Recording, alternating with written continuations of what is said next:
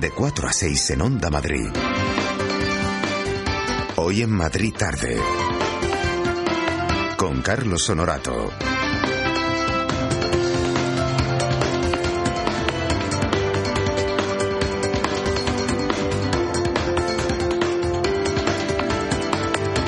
Muy buenas tardes, las 4 y 5. Bueno, eh, ya saben todos porque a lo mejor han estado escuchando esta emisora. Justo hoy comenzamos la semana solidaria de Onda Madrid comprometida con el Alzheimer en colaboración con la Fundación Reina Sofía. Es muy sencillo colaborar. Eh, únicamente hay que entrar en una página web que se llama bancoderecuerdos.com. Ahí uno entra, es muy fácil, eh, pinchas, eh, eliges un recuerdo aleatorio, el que tú quieras o el de alguna persona de las que allí están expuestas, algunos famosos, otros no tanto, y mm, de lo que se trata es de apadrinar ese recuerdo. Se apadrina ese recuerdo, es, eh, hay varias vías. Una de ellas es a través de un SMS, otra es eh, pues con una tarjeta de crédito y, en fin, incluso con una transferencia bancaria. Todo para ayudar a la Fundación Reina Sofía, que está intentando pues que se dote de mm, un montón de dinero pues eh, a las investigaciones que tienen por objetivo pues eh, solucionar este este terrible problema como es el Alzheimer. Bueno, esta semana solidaria de Onda Madrid pues llegará hasta el domingo que viene. Nosotros vamos a estar todos estos días recordándolo y recordando viejas eh, cosas que han pasado en nuestra vida. Pero además la vida continúa, ¿eh? Yo hoy he venido un poquito casi de baja, ¿eh? Tengo un ojo que no me sirve para nada. Otros dirían que es ojo a la virulé, pero eso es tenerlo, digamos, de alguna manera amoratado. Yo no lo tengo amoratado, es que me han metido en el ojo, no pasa nada. Eh, así que me voy a poner un parche, como si fuera un pirata del Caribe, y voy a elegir la frase del día, que es la siguiente. Cierra los ojos y verás. Bueno, esto lo dijo un señor llamado Petrus Jacobus Joubert. No es el hombre del tiempo de Telemadrid, pero mm, el pavo en cuestión era un militar sudafricano, general en jefe de los Boer. O sea que era temible, con una barba que le llegaba a los pies. Y es autor de otra máxima que me gusta, pero que ya la he utilizado otras veces y que da en el clavo completamente. El genio comienza las grandes obras, pero solo el trabajo las acaba. Esa es una frase que algunos no sabrán que es de Petrus Jacobus Joubert, eh, que no es el hombre del tiempo, sino el militar este sudafricano. Pero genio, genio, genios, de verdad, los que han remitido la siguiente convocatoria de prensa ¿Qué paso a leer? ¿Alguna vez te has preguntado cuál es el menú ideal para un periodista? Bueno, ¿Qué se le podría ocurrir a esta gente para que fueran todos los periodistas? Pues nada, claro. Adjunto te remito la invitación a la comida de prensa. Pa, Ya tienen garantizado que les vamos a llenar el local, que nos vamos a poner hasta las trancas de lo que sea, de lo que sea. Pero bueno, ellos dicen que nos van a enseñar hábitos de vida saludables a todos los periodistas. Si creen que con un día nada más invitándonos a comer os lo van a solucionar, lo tienen clarinete.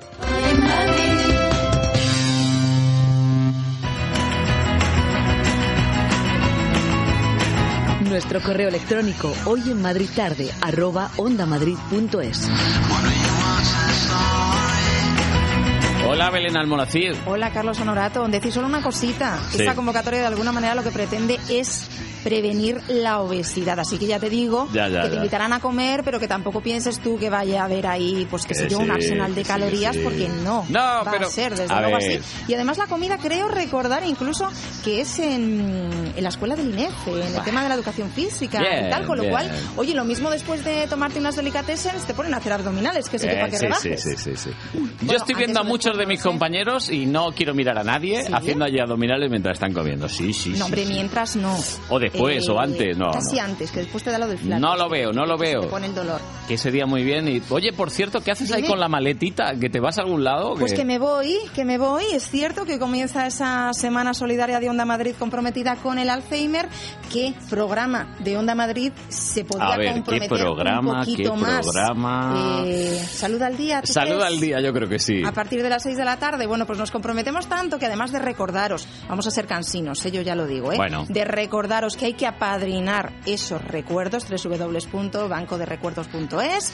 Además de eso, nosotros nos vamos a acercar a ese centro de Alzheimer de la Fundación Reina Sofía para comprobar in situ, bueno, pues qué es lo que hacen, eh, dónde se investiga, cuáles son las personas que de alguna manera resultan beneficiadas porque hay incluso un centro de día. Vamos a hacer el programa del día de hoy desde allí. Muy bien. Con todas las personas que allí trabajan, con todas las personas que a lo mejor están realizando alguna actividad porque bien son enfermos eh, de Alzheimer o bien familiares que de alguna manera también necesitan ese respirito especial.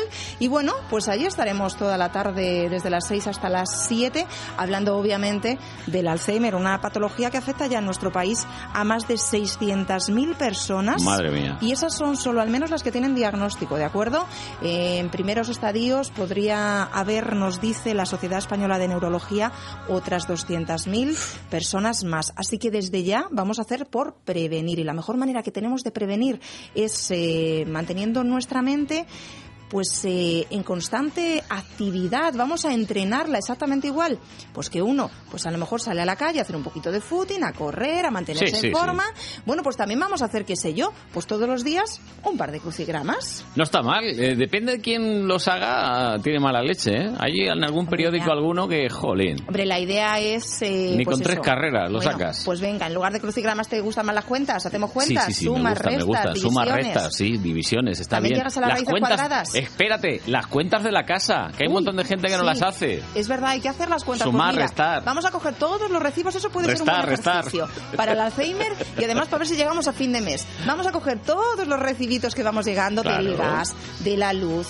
Eh, del eh, agua, y la calculadora, del colegio. y la No, calculadora no, sin a mano, calculadora, a porque mano. vamos a prevenir el Alzheimer. Claro. Vamos a conseguir que nuestra mente eh, a lo mejor se lleve un disgusto, pero por lo menos unos que esté en ejercicio haciendo esas cuentas y vamos a cruzar los dedos Sí. para no quedarnos en rojo, Sí, en números esto va a ser complicado, ¿eh? A ver si por lo menos conseguimos llegar a fin de mes, que yo sé que es complicado. Va a ¿eh? ser complicado. Y este mes de diciembre, ya verás, ya verás, sí, va a ser complicado. Pues luego enero con la cuesta. Buf. No me digas eso. No, pero es que ahora ya la cuesta ya empieza en diciembre. Ah, sí, ya en Sí, sí, sí, ya no- la de enero ya no es ni cuesta ni nada.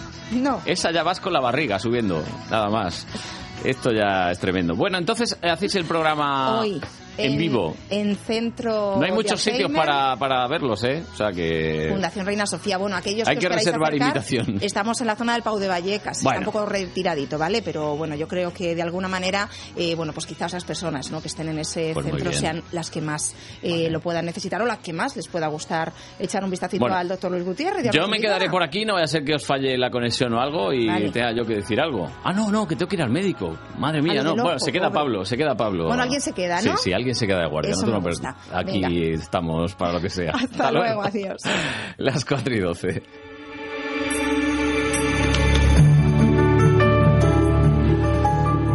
Pablo, es que yo no puedo, te tienes que quedar tú. Sustos los menos. Sustos lo menos, dice. Oye, que querías contar tú algo, ¿no? De... Sí, sobre... Lo de los la- periodistas y Sí, sí, sí. cosas. Esto es una anécdota verídica. Vale. Este es el recuerdo de Pablo para ese banco de recuerdos, bancoderecuerdos.com. Bueno, no es mío, sino de la reina Isabel II, pero es cierto. Bueno, mira. Estaba recién parida la reina y llegó el ayudante y le dijo, Majestad, estoy fuera de la prensa. Y dijo la reina, que pasen y coman. Esto es una anécdota que se ha quedado, una frase que se quedó, sí, sí, con Alfonso XIII recién parido y, y la reina dijo, bueno, pues estos chicos que pasen y coman. O sea que fíjate tú ya, estamos hablando de hace un siglo y pico, Qué ya pinta. qué fama teníamos, Que- ¿eh? No, más que fama famélicos, ¿eh? Decir, Y esta, ya- y esta también es cierta, tenía un profesor en la facultad que decía, si usted se lo monta bien, podrá comer todos los días sin ir a casa. Y ciertamente, sí, un día nos demostró cómo se podía vivir mm, de las convocatorias y de estas comidas y los ágapes. Sí. Sí, sí. Hay determinado periodista deportivo en España que tiene a gala no pagar en ninguno de los restaurantes a los que va. Es, Bueno. es, es una cosa, es una habilidad, ¿eh? Sí, sí. Es decir, es una habilidad llegar a un sitio que te pongan de comer y Es luego una, decir... es una debilidad. No, ah, ah, habilidad, No, es una debilidad. Hay una habilidad. Hay otros sitios en los que han puesto cosas que he dicho, "Va, esto me lo como ni de coña. Y hay otros en los que he dicho, yo me quedo. Pase lo que pase. Bueno, Bueno, eh, sí, mira, vamos a ir. ¿De qué va hoy lo tuyo? Pues precisamente de no comer. Ah. Porque eh, en muchas cenas, en muchas comidas, bien en los postres, es donde se decide el fallo de los premios literarios. Ujú. En el postre deciden, bueno, ¿y este año quién se lo damos? ¿Y esta, pues, quién- eh, esta quién se lo damos? A este mismo, ya está, ¿no? O, o lo que haya dicho el jefe. No busques más, no busques más, este mismo. Este, va. bueno, pues vamos a hablar hoy de un fallo literario que precisamente eh, no tiene que ver nada de esto, porque lo eligen los lectores. Ah, muy es bien. eh, además mm, interesante de cara a estas fiestas navideñas. Lo digo por aquello de los padres, los Reyes Magos, eh, Papá Sí, Noel. sí, sí, que tomen nota Tomen para nota. pedir cosas. Porque se falla la cuarta edición del premio La Galera Jóvenes Lectores y son los jóvenes lectores 241 lectores, 241 jurados Sí, los que tienen ahora mismo en sus manos el decir esta tarde a las 6 quién es el ganador de esta cuarta edición. Así que vamos a hablar con... Sí, sí, lo tienen ellos. Ya me he cerciorado yo del asunto porque vamos a hablar con uno de los jurados. Vale. ¿Y Vale. qué vamos a influir o algo? ¿Vamos a hacer lobby? No, al revés, todo lo Ah. contrario. Vamos a tratar de demostrar la claridad y la limpieza en el proceso y vamos a hablar también con la parte Pero a editorial. la tarde ya hemos acabado nosotros. ¿no? Vamos a hablar antes. No, hombre, no vamos a poder dar el ganador. Ya, Mañana si quieres te lo cuento, pero esta Mm. tarde vamos a ver que es un proceso clarito, clarito. vale, Y vale. además, eh, lo más soberano que hay, que es que la gente que lee, que sea la que decida qué es lo que La más le galera. gusta. La galera. Perfecto, pues nada, eh, a las 5 menos 10 estamos. Venga, yo como un pincel aquí. Eh, vete comiendo algo a ver si haces algo de bondad. no, no, no, no, no me apetece ya, gracias.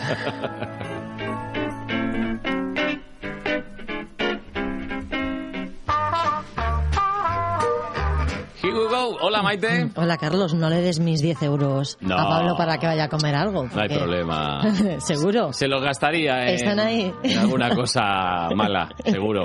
En fin, necesito estos 10 euros porque con esta sintonía, por cierto, con esta musiquita que suena, voy a inaugurar oficialmente la Navidad en Madrid por menos de 10 euros a las 6 menos 10, Carlos. Pero no la inauguraste ya el viernes. Eh, casi, casi. Si estuvo porque- aquí la chica esta, Claro. Rachel.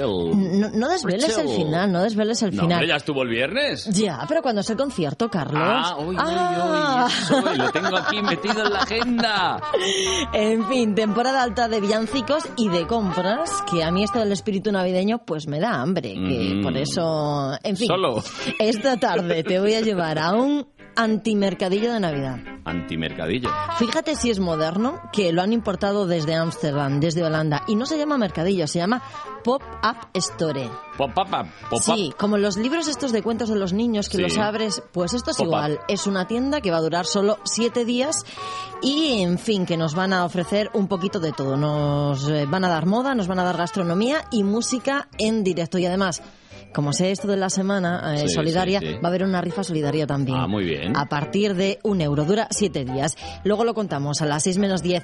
Y déjame que te recuerde, Ay, como tú decías, ay, dónde ay. vamos a acabar esta noche. Mira que es guapa, mira que es guapa la moza.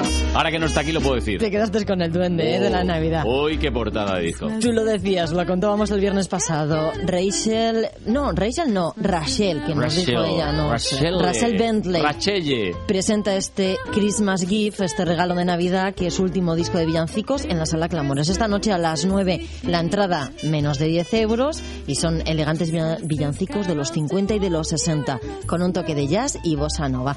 Y luego vamos a recuperar la voz de Rachel Sí. con esa que te quedaste. ¿eh? Eran clamores, ¿no? En Clamores, eh, Ah, a las sí, sí. 9, si no me equivoco. No, lo tengo aquí apuntado yo. Que quiero ir, quiero ir, hombre, lógicamente. Iré con el parche en el ojo, pero iré, iré. Ay, pobre, a lo mejor no puedes ir. Bueno, la música se escucha, no Eh, necesitas ver no hace falta ver. a Rachel sobre yo- el escenario. Yo con el ojo izquierdo ya veo.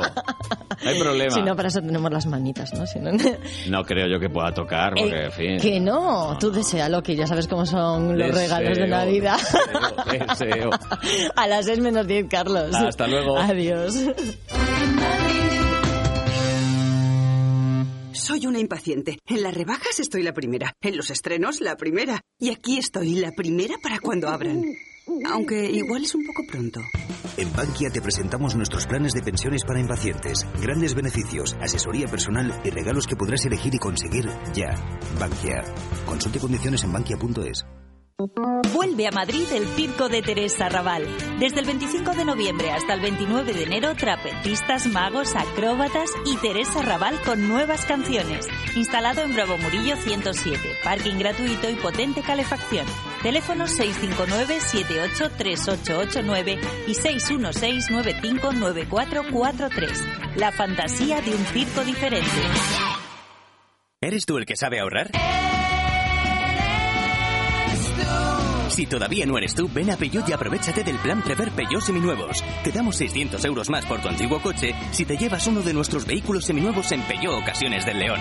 No esperes más y encuentra el coche que estás buscando. Acércate a Autorally, Avenida Constitución 10, Torrejón de Ardoz, Vía Complutense 94, Alcalá de Henares.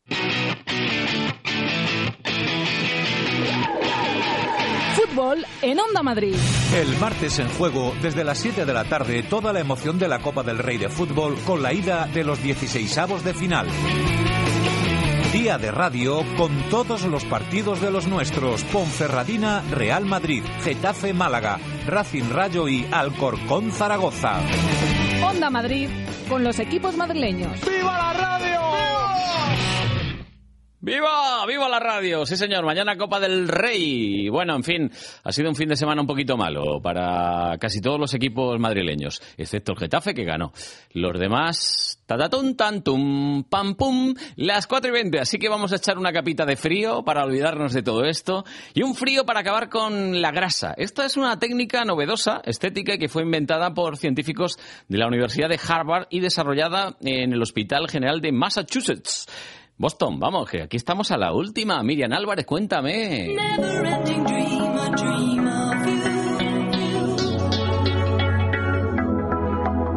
La grasa tiene sus días contados con un novedoso tratamiento pionero en España. Una técnica que en tan solo 35 minutos y mediante la aplicación de frío consigue resultados efectivos en un 100% de los casos. Fátima Calvo, directora de producto de Criolipo, nos descubre este revolucionario método. El tratamiento de la criolipólisis es un tratamiento muy novedoso que consiste en tratar las grasas, las adiposidades localizadas. Es decir, es un tratamiento totalmente recomendado para aquellas personas que no padecen una obesidad, que son personas delgadas, proporcionadas en su figura, pero que tienen aquellos pequeños acúmulos que son tan antiestéticos, los famosos michelines, los flotadores, las cartucheras que afectan tanto a las mujeres.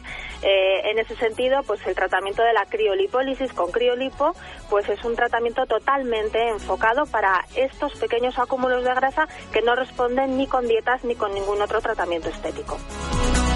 Una terapia que surgió en el año 2008 por prestigiosos dermatólogos americanos. Los especialistas descubrieron en diversas investigaciones que el enfriamiento controlado descompone las células grasas sin dañar los demás tejidos. La técnica de la criolipólisis se inició en la Universidad de Harvard mediante unos estudios que se realizaron en el Instituto Wellman de Fotomedicina. Es el más prestigioso eh, organismo pues, donde se certifican los nuevos tratamientos médicos, sobre todo a nivel de piel. Todos ellos avalan una serie de parámetros que nuestro equipo Criolipo cumple fielmente.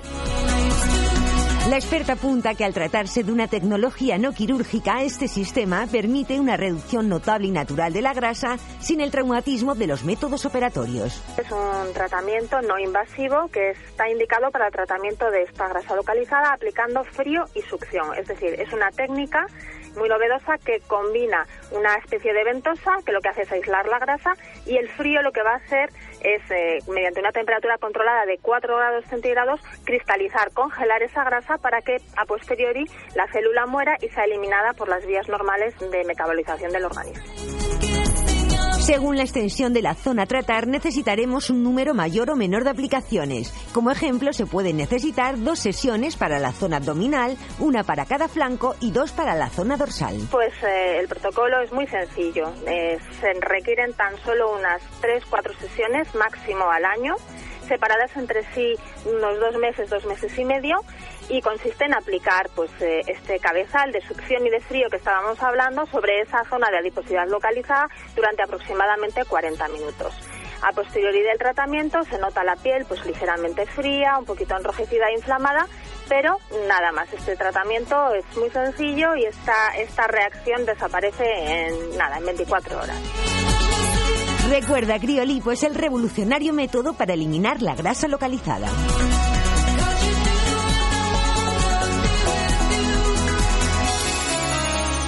Ay, criolipólisis. Bueno, esto parece que estuviésemos hablando en griego. Pues no, hablando en claro, que es frío, para acabar con la grasa, lo que nos ha explicado Miriam. Gracias, Miriam.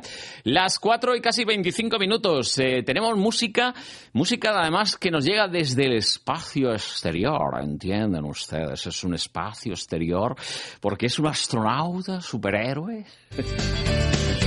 Onda Pop en Onda Madrid. Con Jesús María López. Yo el Caos es el primer trabajo discográfico de Malaventura, un quinteto con un sonido potente y un directo demoledor, rock, ska o incluso funk, en el que los riffs de guitarras son protagonistas. El sonido de esta banda catalana evoca unas veces a Ronaldos y otras a Escape, aunque con el toque personal que imprime la voz de Edu Blanche.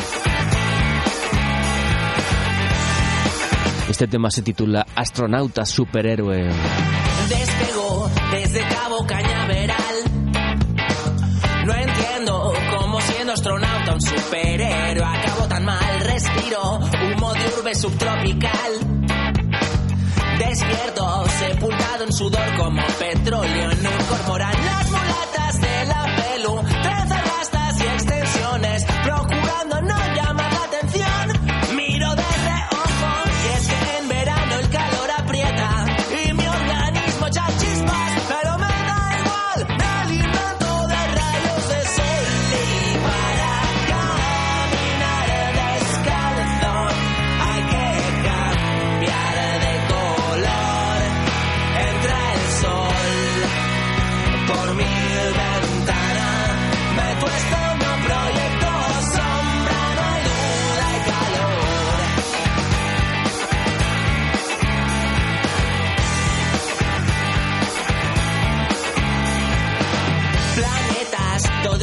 En la pared.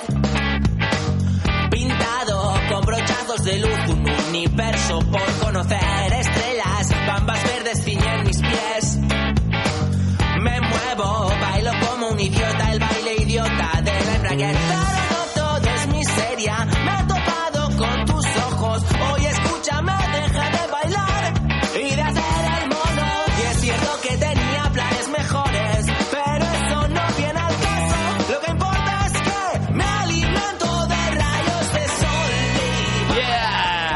aquí está Malaventura y estas astronautas superhéroes.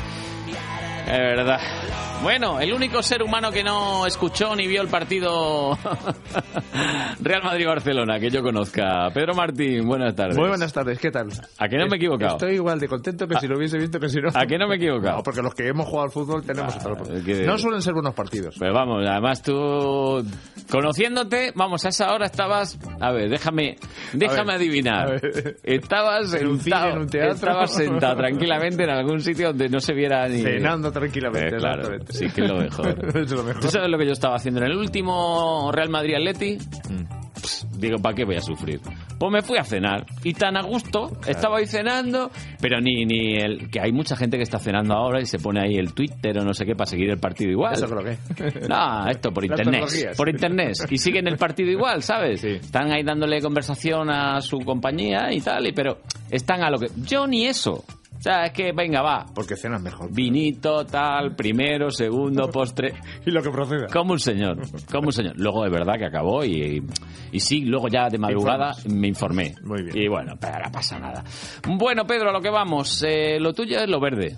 Sí, hay muchas consultas. Muchas. Y muchas sugerencias. Vamos a ver. Vamos a intentar hay que- agruparlas. Te he visto ahí que has traído ahí un fajo de, de- Sí, de papeles. Imagínate que se alarga la hora y detrás del uno viene el otro y estamos Pues que creías que me iba a dar a mí un síncope o algo y dices, bueno, tengo Na- que seguir yo hasta las seis. Nada más lejos de mi pensamiento. Bueno, bueno. A ver si- se cree el ladrón que todos son de su No, hombre, no, no, hombre, no, no. Si estas cosas son así, que hay que estar preparado. Entonces tenemos muchas consultas que le Sí. vamos a dar salida. Sí, mira, la primera que me ha hecho esta mañana. Se le ha encharcado un césped a un cliente porque tiene Bien. una zona conflictiva. Esto suele ocurrir, ¿eh? Porque los terrenos no son planos, ni llanos, ni nada de esto. Y no están bien drenados. Uf, y es Madrid es, un terreno arcilloso. Que se dan varias circunstancias. Y no es una zona para césped. Bien. También. Esto lo hemos dicho también un montón También. de veces. Sí. Pero bueno, cuando ya está encharcado, ¿qué hacemos? ¿Qué hacemos? Bueno, en primer lugar, no pisarlo. Pero nada, o sea, no pisar. O sea, que no pase por ahí ni el tato. Nada, ni el gato. Vale. ¿eh? Y luego, según vaya eh, intentando drenar poco a poco, iremos accediendo. Intentaremos hacer unas perforaciones, por ejemplo, con un horcate, con una horquilla. Ah, lo que hacen en los campos de fútbol de pinchar un poquito. Ah. pinchando un poquito para que se intente eh, filtrar más deprisa. Cuando ya se pueda pisar más fácilmente, que no haya barro, que no resbales, que no esté blando, pues haremos una aireación. Una Vale. aireación, pues seguramente en esos agujeros que hemos hecho repetiremos, incorporamos arena de río o de sílice, que es más finita y favorece mejor el- la permeabilidad. Si mm, es demasiado encharcado, un drenaje que ya explicaremos cómo. Hombre, lo en vamos forma a... de espina de pez. Y lo vamos a explicar todo de pe a pa, pero antes nos informamos.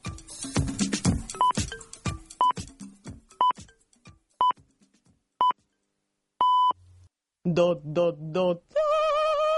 Hoy en Madrid tarde, dando la nota, dándolo todo, con otro tono. Pedro, no cantes, no cantes, que luego sale lo que sale. Yo a no sé que haya que, que tenga que llover, no canto.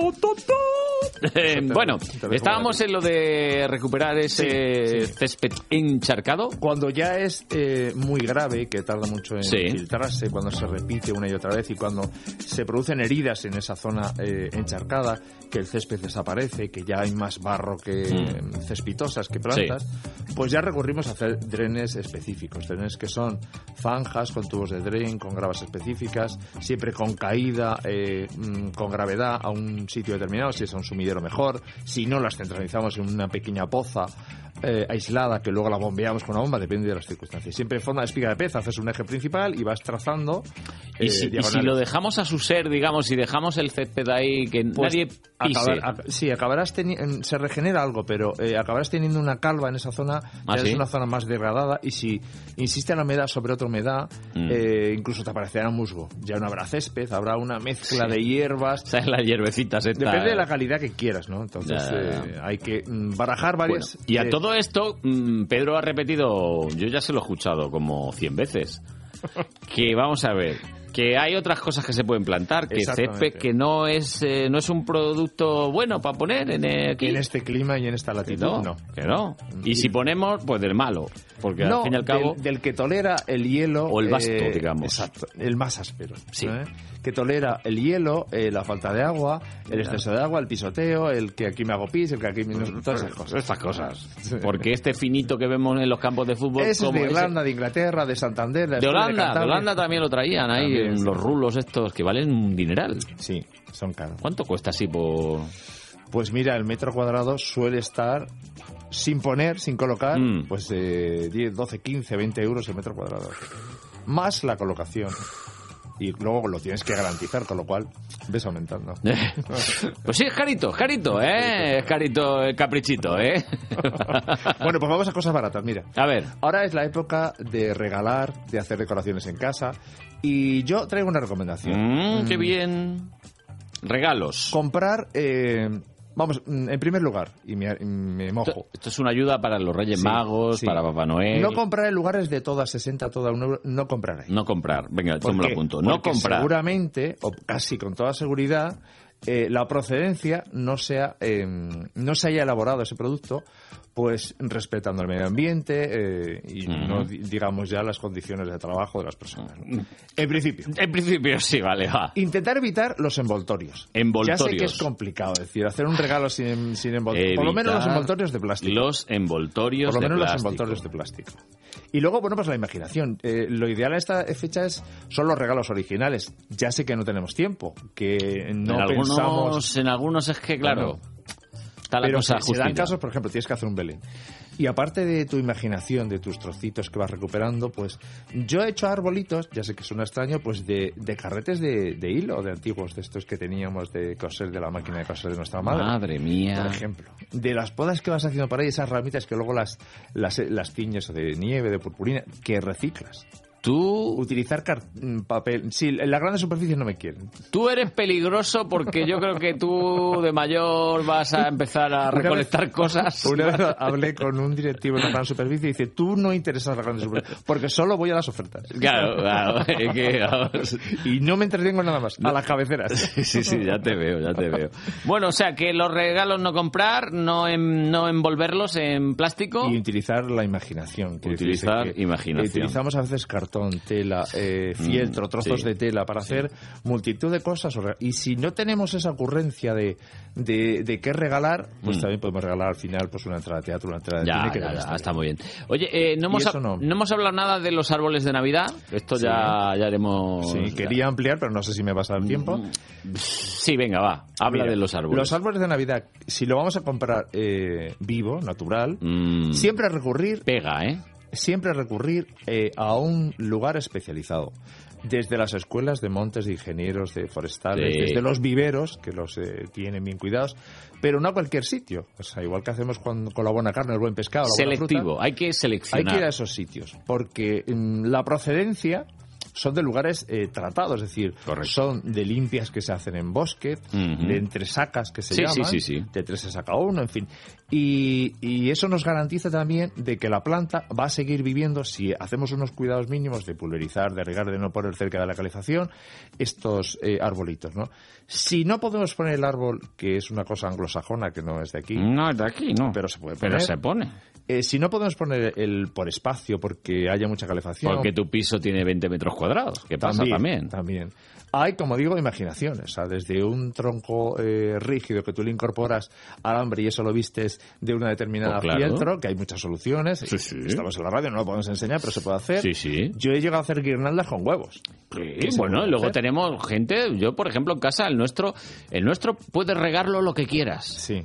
Puedes regarlo, vamos. Hasta que mojes al vecino. Hasta que mojes el vecino, no hay problema. Es artificial. Y luego así, pones Y un artificial, bueno, pues que sea eh, normalmente de plástico reciclado, Sí, que no sea sí, sí. de esos petróleos que gastamos, que también los hay, que los suele poner en las, en las etiquetas, y bueno, pues mm, también nos va durando un año Pero tras este, otro. este, este dura, este lleva ya con nosotros por lo menos 7, 8 años. Claro, Está ahí hecho un chaval- Siempre el mismo aspecto, Claro. siempre. Le vamos cambiando un poco lo que es la decoración. El entorno. El entorno, sí. Le vistes de otra forma. Sí, porque un año hay un hombre de nieve, otro año hay otra cosa, en fin, ya las Pues ahí está la imaginación. Claro. Bueno, pues también es una alternativa, hay que decirse, comprar en, en lugares eh, homologados, específicos, con garantía, responsable. Mm, rehuir un poco de esos lugares del todo a 60. Todo, todo, el todo, menos los que escuchan Onda Madrid y están en el todo ese, que ese todo es buenísimo. Bueno, eso es bueno. Sí, sí, donde nos y bueno, pues sí. intentar eso, mm, trabajar un poco, ya sé que el estrés en la ciudad no nos deja, pero intentar pensar, porque seguramente si escurriñamos ahí las meninges acaba saliendo alguna idea Vale, vale. original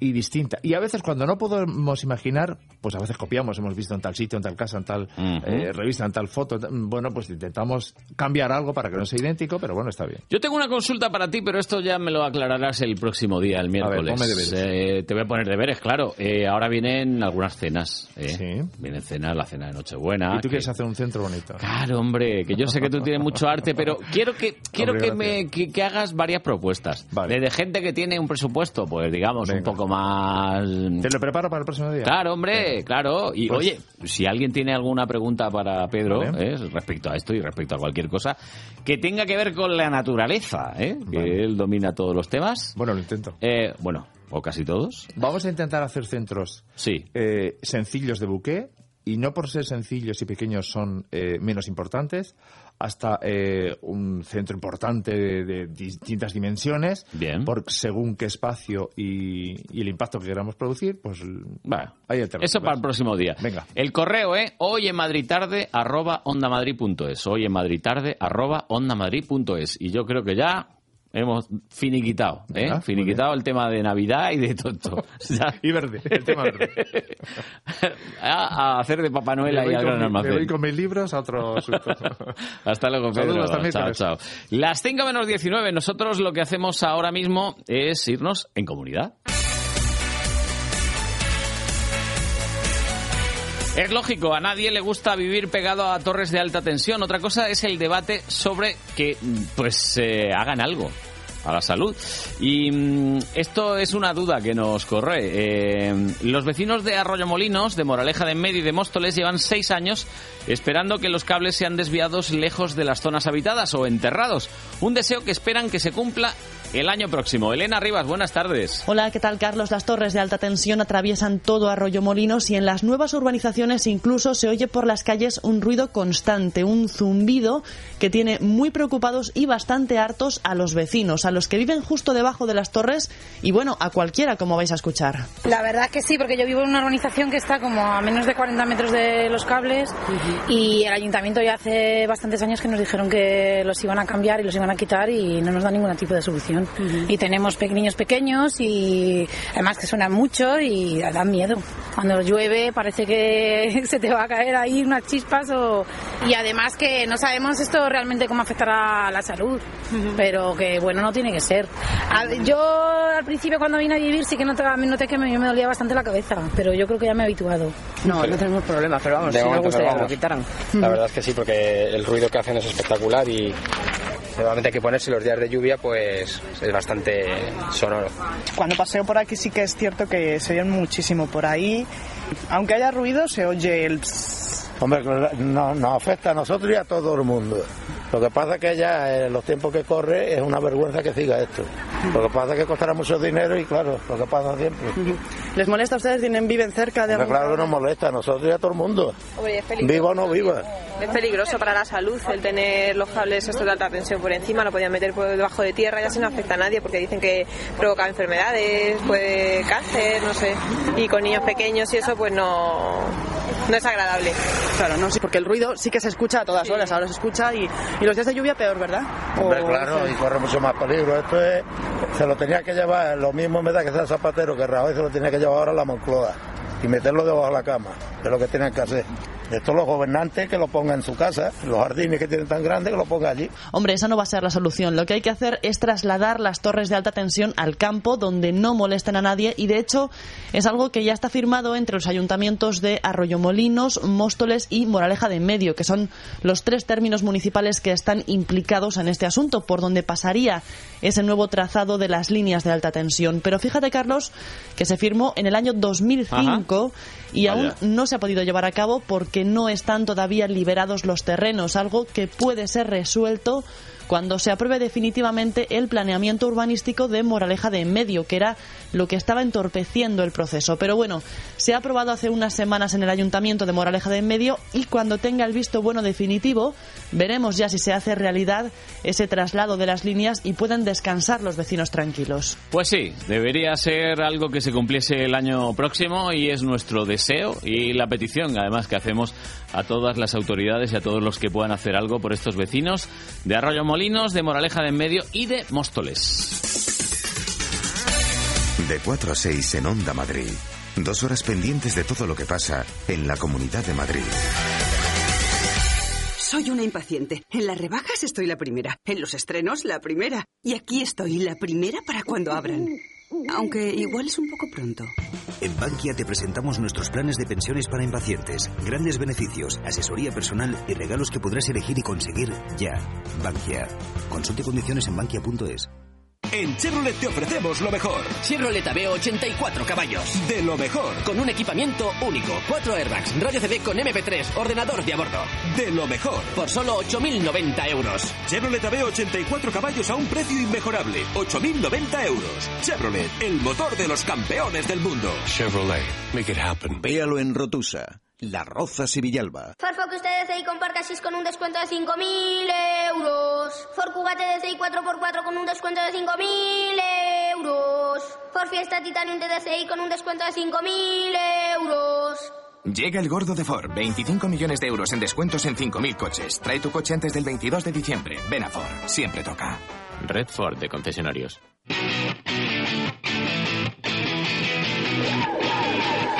Fútbol en Onda Madrid. El martes en juego, desde las 7 de la tarde, toda la emoción de la Copa del Rey de Fútbol con la ida de los 16avos de final.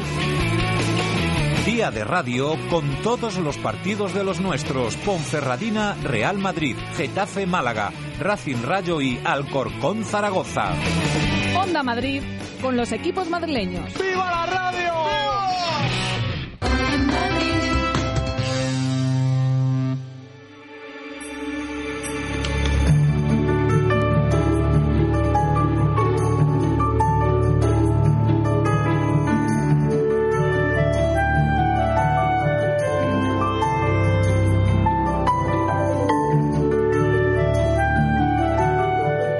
Ay, qué bonito, qué bonito. Hoy estamos a 12 de diciembre. En 12 días estaremos en Nochebuena. Efectivamente, y hoy, día 12 de diciembre, esta tarde ocurre algo importante.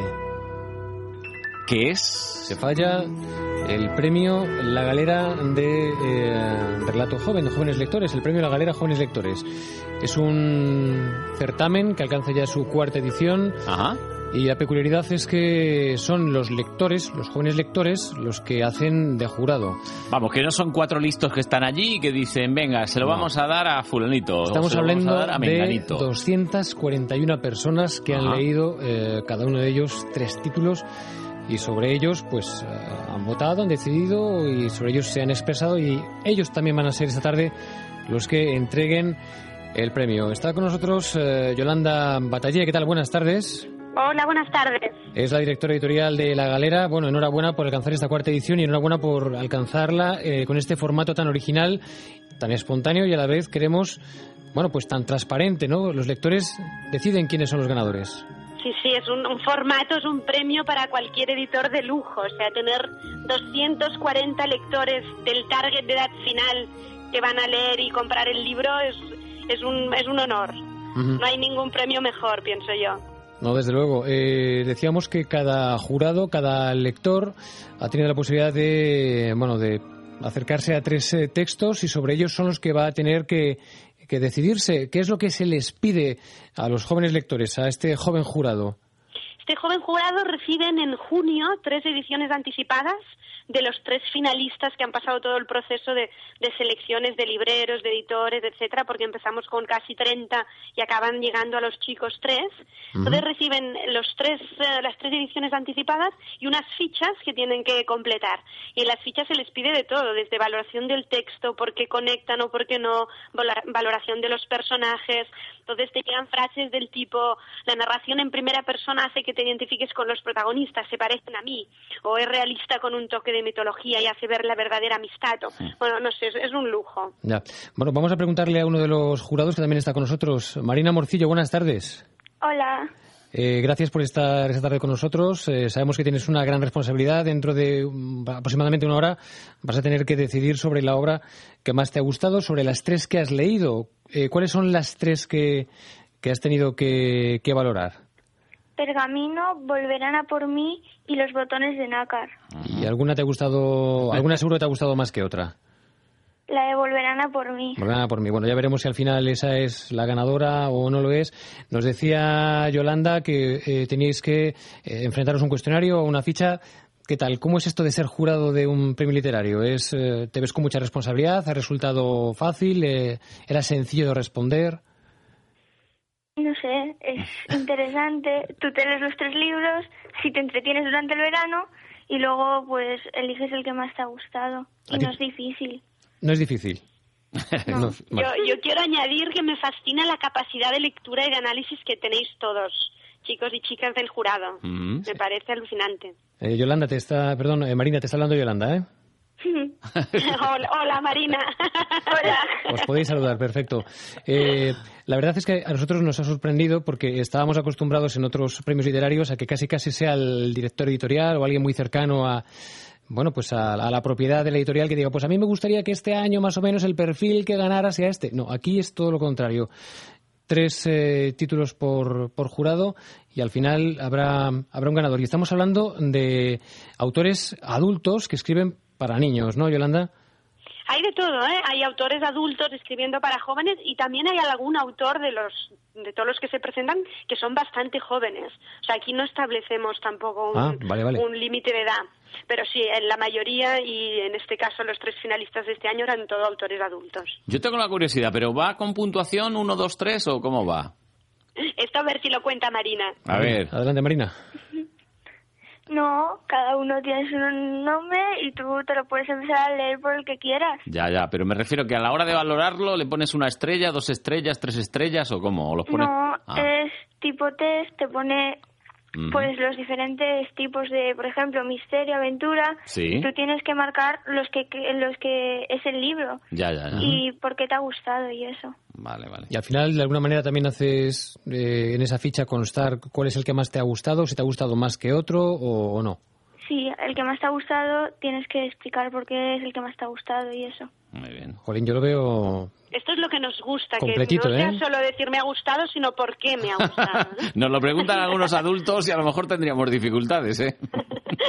Voy a ponerle ahí un poquito de dificultades a Marina. Marina, seguro que eres una gran lectora, nos consta.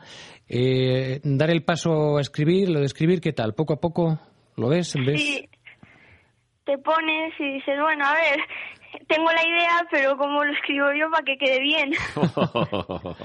Bueno, pero esto es- son unas reglas ¿eh? que se aprenden y uno estructura, ordena el pensamiento, lo pone por escrito y acaba eh, pues ganando, ganando un premio.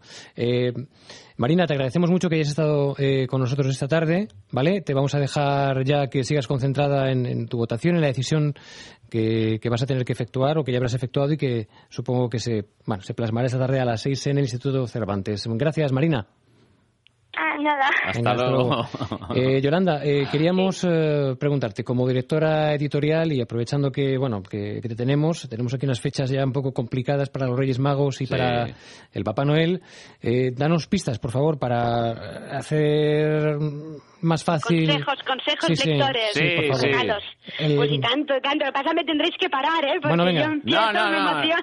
Lánzate, vamos a parar. lánzate. Os, rec- os recomiendo de entrada para todas las edades, empezando 10 años, pero me consta que se lo están leyendo público de todas las edades, La Puerta de los Tres Cerrojos. Hombre, muy bueno. Fernández de Sonia Fernández, sí señora. que nos está haciendo un fenómeno increíble, que además para mí es un orgullo porque fue una apuesta muy personal de hacer como un mundo de Sofía, Ujú. pero en vez de acercar la filosofía a las familias, acercar la física La hemos cuántica. tenido aquí a Sonia. Habéis tenido a Sonia, Sí. ¿verdad? Y bueno, ella es una comunicadora nata, yo creo que clave de, de este fenómeno. Llevamos ya más de 50.000 ejemplares vendidos y el fenómeno boca a oreja, cadena de entusiasmo es bestial. Así que una recomendación para, para cualquiera. Otra, a partir de 12 años, Yo, Elvis Riboldi, que es una novela gráfica del tipo Diario de Greg o Nat el Grande, pero hecha por, por autores de aquí, hecha por, por autores de nuestro país. Ajá. Otra Mankeltrock. Mankeltrock es el nombre de un gigante en una tierra de gigantes, pero que él es de tamaño pequeño, es un gigante pequeño. Y es como, es una novela que vuelve a los orígenes clásicos de la novela infantil y juvenil por excelencia, que gustará a niños y niñas a partir de 10, 11, pero también a todos los niños que llevamos dentro. Y después una franja un poquito mayor, ¿no? De tam- que también las hay en el jurado del premio, más 13, 14 años. Por un lado, recomendaría El secreto de Lucía Morque, Ajá.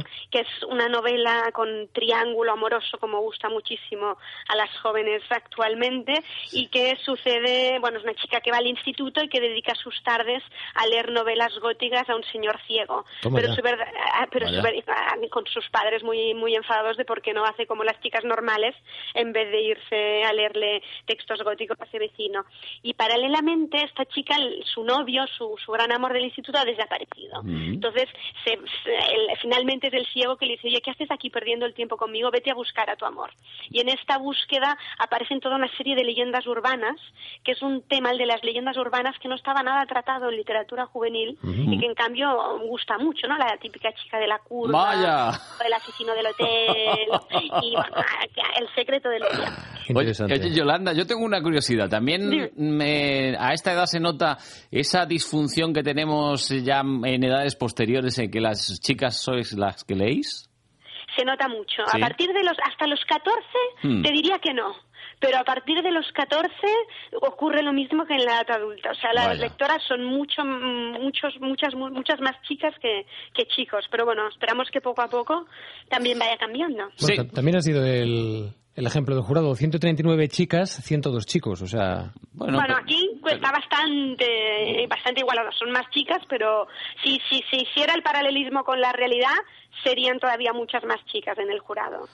Bueno, pues hay que animar a los chicos, ¿eh? Hay que animar a los chicos a partir del 14, de 14 años que se dejen el marca y se lean algún libro que otro, ¿eh? Que viene bien. Eh, Venga. dos cosas más, Yolanda. Fenomenal, sí. Eh, la primera es, eh, parece que la separación esa de literatura infantil y literatura, literatura adulta a veces no es tanto. Yo ahora mismo me estoy acordando, por ejemplo, de uno de mis libros favoritos, Fray Perico y su borrico. No es de la galera, es de otra, pero bueno, pero también lo podemos citar porque ha sido un clásico.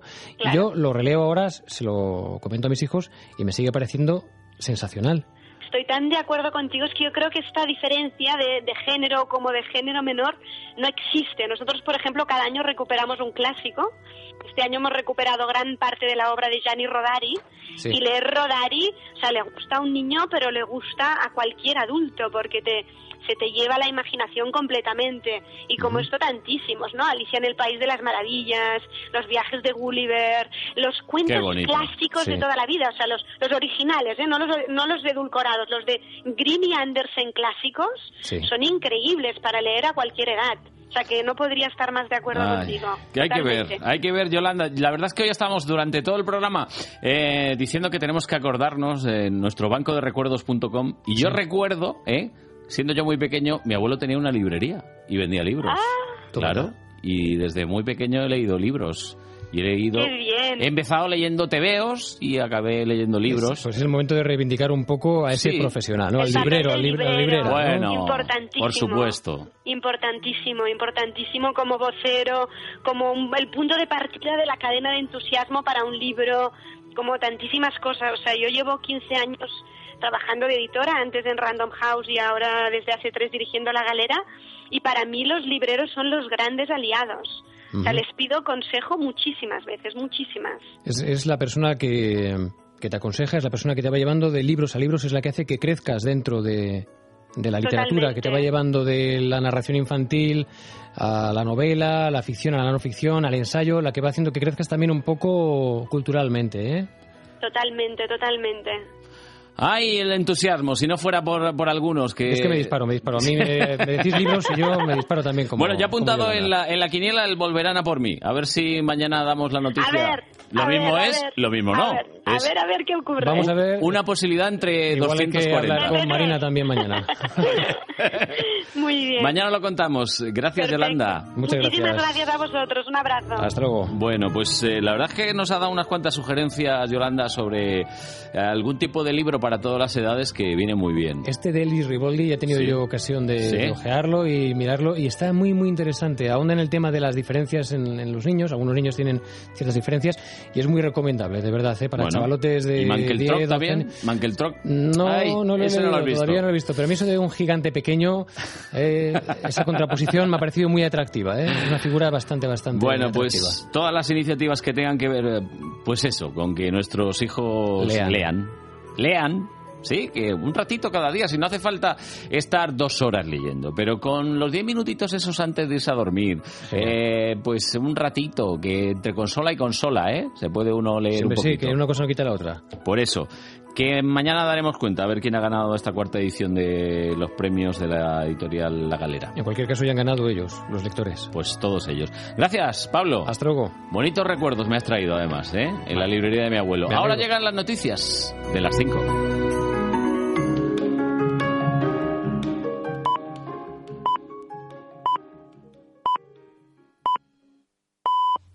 Buenas, pues esto, las 5 y casi 6 minutos de la tarde. Aquí estamos en la segunda hora de este programa, hoy en Madrid Tarde. Lo escuchábamos ahí bien, esta semana solidaria de Onda Madrid comprometida con el Alzheimer, en colaboración con la Fundación Reina Sofía. Hemos empezado hoy y llegaremos hasta el próximo domingo. ¿Qué es lo que decimos? Bueno, pues que hay que visitar una página web que se llama bancoderecuerdos.com.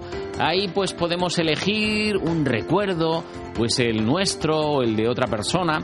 ¿Y qué tenemos que hacer? Pues apadrinarlo. Pulsamos el botón de apadrinar y pues damos un donativo que va a servir para que se investigue mucho más sobre el Alzheimer gracias a la Fundación Reina Sofía. Durante toda esta semana vamos a estar recordando. Bueno, hablamos de recordar y en esta hora tenemos en un momento nuestro inspector de palabras equivocadas y mal utilizadas, que es Rafa Cerro. Además, nos iremos a los primeros dispositivos antinieve que se están preparando en algunos municipios del norte de Madrid. Tendremos además un recuerdo, un recuerdo muy especial para una visita que nos encantó eh, aquí en este estudio. Estará pues uno de un escritor, un escritor que nos dejó muy buen recuerdo con su obra El haiku de las palabras perdidas, Andrés Pascual, que estará aquí con nosotros. A las 5 y 7 minutos además vamos a recordar que Luis Alberto Alberto de Cuenca todos los días tiene, pues eso, la recomendación literaria. Y la de hoy tiene que ver con a, a, a, no voy a decir, un escritor muy famoso. El avance de deportes con Oscar Plaza, tendremos también la Bolsa de Madrid, el cierre del IBEX con Pablo López y nos gastaremos los 10 euros que hacemos cada día con Maite. Maite que nos va a sacar por ahí en este lunes noche, 5 y 7. Ahora sí, ahora subo a la cuarta planta que tengo que meterme en el ascensor.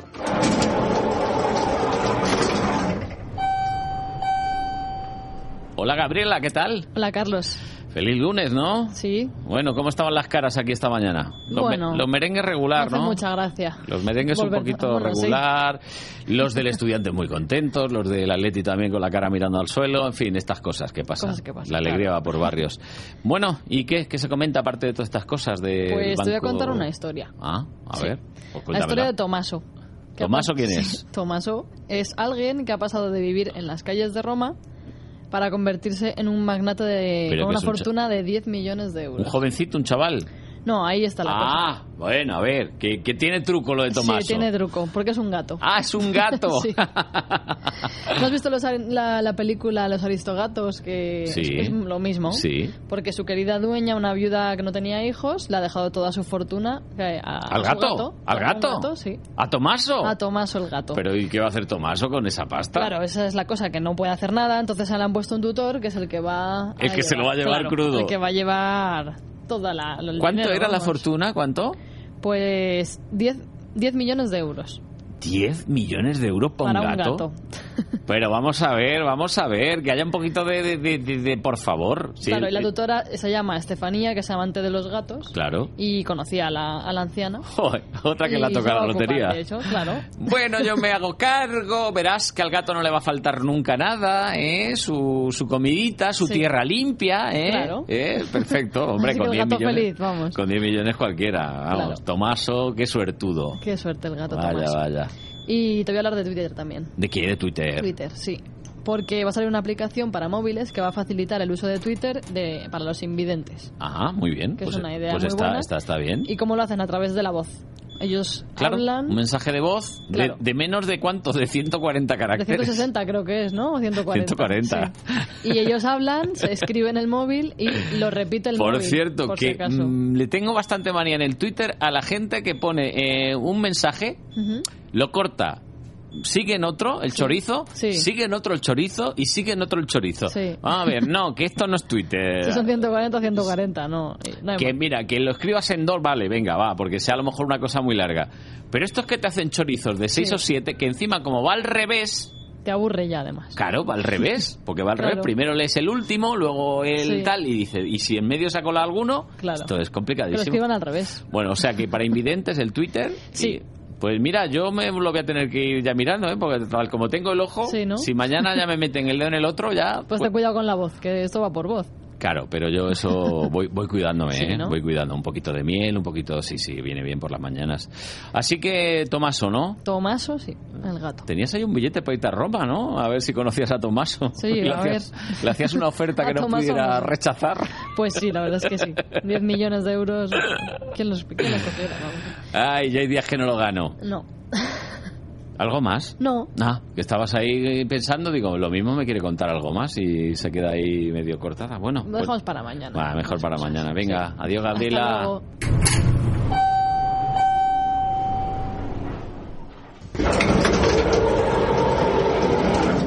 Uf, aire libre.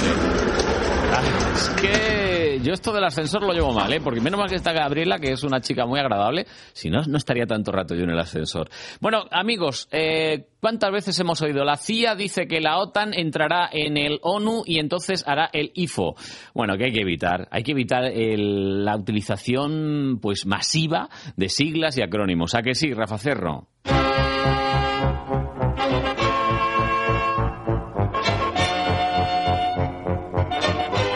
Correcto de las siglas y de los acrónimos, los términos formados por iniciales, de otras palabras, es interesante y cambiante. En general debe evitarse su empleo abusivo. Los utilizaremos cuando el interlocutor los conozca sobradamente. Por ejemplo, ONU, OTAN. En ambos casos hay que escribir las siglas del término completo en español. Organización de las Naciones Unidas es ONU y no uno en inglés. Organización del Tratado del Atlántico Norte es OTAN u OTAN, como prefieran, y no NATO en la lengua del imperio. Hay excepciones. Asociación Europea de Libre Comercio. Su acrónimo no se forma con A, E, L y C, sino con las siglas del término inglés, EFTA.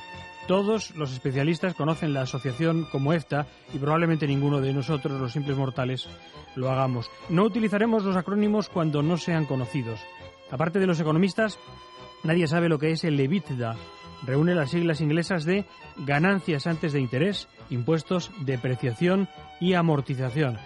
Y significa, vaya usted a saber lo que significa.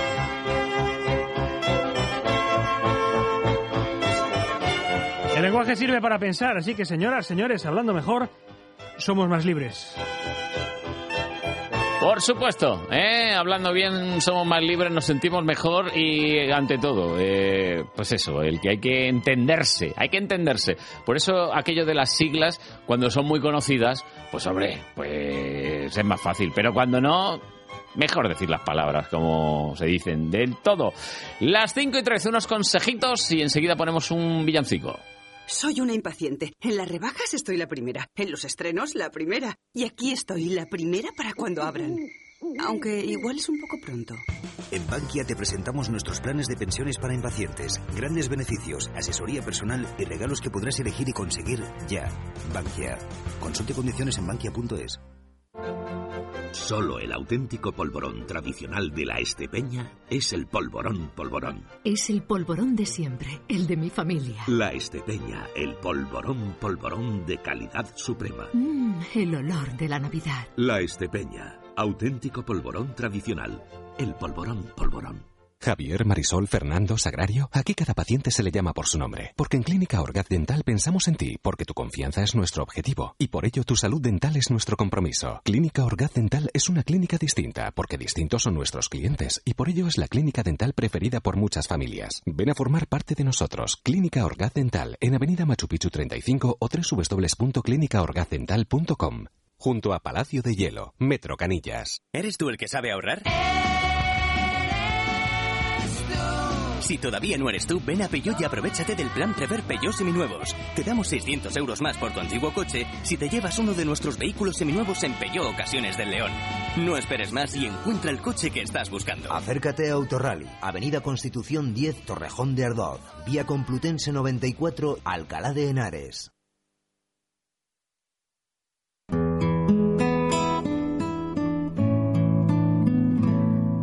A donde sea que yo esté, tu corazón alcanzaré y una sonrisa en tu mirada pintaré. Este es Michael Bublé, ¿eh? No habrá distancia entre los dos. Al viento. Y esta es la cantante mexicana Thalía. Juntos, ¿eh? ¿Os lo imagináis? Bublé y Thalía han cantado este villancico que se incluye en el último disco de Michael Bublé y que cuenta con las Pupini Sisters, con Sania Twain y esta sorpresa del disco Christmas en nuestro idioma con Thalía, mis deseos. ¡Feliz Navidad! Feliz Navidad, próspero año y felicidad.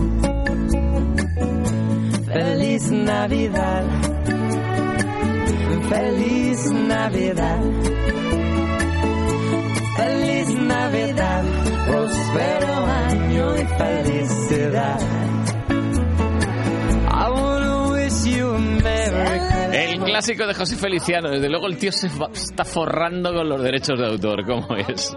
Bueno, pues Michael Bublé y Thalía haciendo este primer villancico de la temporada. Todavía nos quedan unos cuantos más, pero ya va entrando por aquí nuestra detective Nolasco.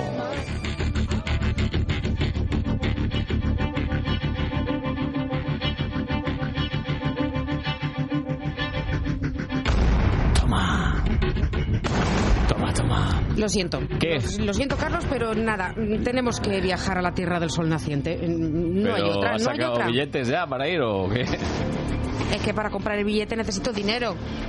Bueno, estamos tratando de conseguirlo, pero... mm, Ya, pero bueno, eh, ¿qué es lo que tiene que investigar? para responder a algunas cuestiones, pues oye, hay que invertir un poco de presupuesto. ¿Qué, Claro. ¿Qué quieres? ¿Que lo saque de la caja B? Eh, de donde sea, pero es que yo aquí tengo una misión.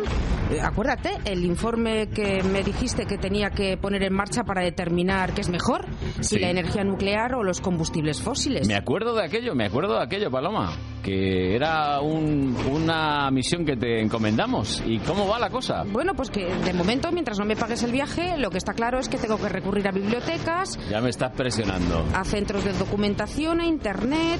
Bueno, hay libros por ahí, búscate la vida, mujer, que no todo va a ser sencillito. Que no, Es que no, que no, que no, que hay que ir al terreno como en CSI. Hombre, Ten cuidado, ¿eh? no hay presupuesto. Que ahí hay muertos. No hay presupuesto de momento. No, no, digo que en CSI hay muertos.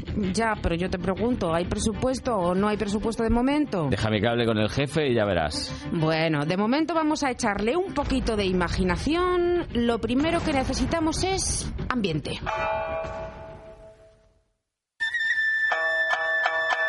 Madre mía. ¿Ya vamos a hacer tiki tiki tiki? Tiki, tiki, tiki, No. tiki, ti. No, eso es en China. Ah, Hoy y estamos esto- en Japón. Ah, que esto es Japón. Claro. ¿Energía nuclear o combustibles fósiles? Bueno, pues voy a ser sincera. La respuesta definitiva no la vamos a dar hoy, no, no, no, no. Pero sí podemos ir avanzando algo porque hay haikus descubiertos en Japón que desvelan muchos secretos. Al menos, escucha bien, Mátame. el secreto de la pasión. El haiku consiste en un poema breve de tres versos, de cinco, siete y cinco sílabas respectivamente. Bien. Es una de las formas de poesía tradicional japonesa más extendidas. Bueno, y antes de arrojar un poco más de luz sobre el escritor Andrés Pascual y la historia que ha venido a contarnos, vamos a juntar todos los ingredientes Nada, tú sigue ahí en un revolviendo. cóctel, la historia, Japón, los haikus y también un poquito de suspense, como lo vamos a encontrar en este tráiler, no de una película, sino de su libro El haiku de las palabras perdidas. Un haiku que esconde el secreto de una pasión. Dos generaciones de una familia separadas por una tragedia. Qué voz, ¿eh? Un amor que trascenderá el tiempo para revelarnos la fuerza del destino. Este tío me lee el libro y vamos. Un conmovedor canto a la paz, la espiritualidad y el amor. El haiku de las palabras perdidas. Yo me emociono, la verdad. Ah, ya te veo. Estás emocionada ahí. Sí, sobre todo porque está aquí Andrés Pascual con ¡Hombre! nosotros. Se ha llegado. Muy buenas tardes. Hola, buenas tardes, gracias por invitarme. Estoy aquí intentando cumplir una misión, la de pronunciarme en un informe sobre la energía nuclear o la de los combustibles fósiles.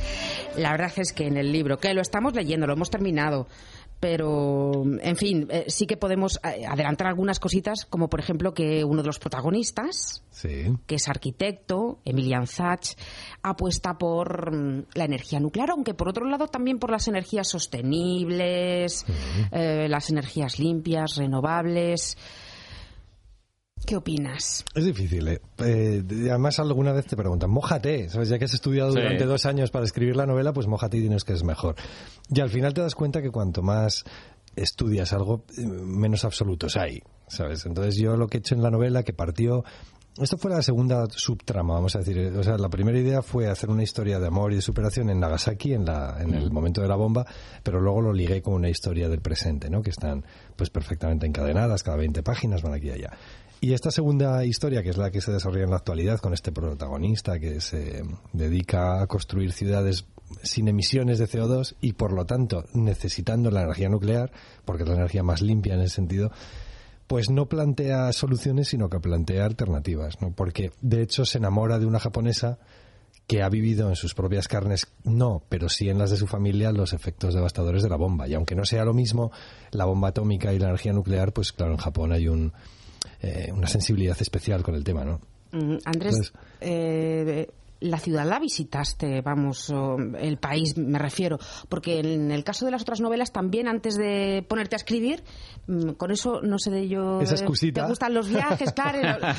siempre visitas, vas al terreno, ¿no? Sí, sí, mira, la primera novela que escribí, se llama El guardián de la flor de loto, esa surgió del viaje. O sea, primero vino el Tíbet y cuando llegué a, a- aquí a España, pues dije, "Buah, tengo que escribir una novela sobre, sobre el Tíbet, porque desprendía fantasía para llenar una novela, no mil, ¿no? Y mm, luego escribí El compositor de tormentas, que se desarrollaba en el Versalles de Luis XIV y en Madagascar, y eso fue a medias. O sea, casi tenía un viaje a Madagascar, pero lo decidí y tal. Y en cambio, en este caso, con el haiku de las palabras perdidas, ha sido premeditado el escribir sobre Japón y me he ido a Japón a buscar los escenarios, pero ya a buscar una historia más que nada, ¿no? porque sabía que quería escribir. Me fui un mes en, en el verano de 2009, empecé por Tokio, empecé a bajar, a bajar, pues por Kioto, Osaka, y llegué al final a Nagasaki. No sabía todavía de qué iba a escribir y en cuanto puse un pie en el Museo de la Bomba Atómica dije, aquí está.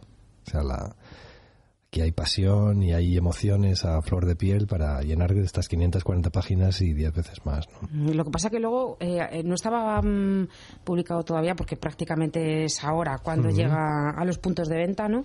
Eh, ocurre toda la desgracia de Fukushima en el 2011. Yo creo que eso también te, te, te- te debió dejar, pues eso, diciendo, vaya, qué casualidad, ¿no? No, de una pieza, yo no me lo podía creer. O sea, llevaba 18 meses escribiendo la novela desde el verano aquel de 2009. Yo había elegido el tema nuclear en el presente para, para unir las dos historias porque estaba íntimamente relacionado con, con, la, eh, con la cuestión atómica, la radioactividad que impregna toda la, la subtrama del pasado. Y también porque era un debate actual no solo en todo el mundo, sino fundamentalmente en Japón, porque claro, Japón, a pesar de ese pasado reciente, es pronuclear a tope porque no tienen combustibles fósiles, el, casi la mitad de su electricidad se produce con energía atómica, tienen 55 centrales. Entonces, hay un conflicto latente siempre allá. Claro, yo lo que no me podía imaginar es que estando corrigiendo el último borrador fuese a pasar lo de Fukushima. De hecho, no me lo creía. O sea, estaba viendo el Twitter, me acuerdo que me enteré por un tweet y fui corriendo a ver a mi mujer. Digo, oye, mira, mira, que no puedo sacar yo la novela ahora. Sí, o sea, va a parecer que me estoy aprovechando de la desgracia ajena para vender libros o algo así, ¿no?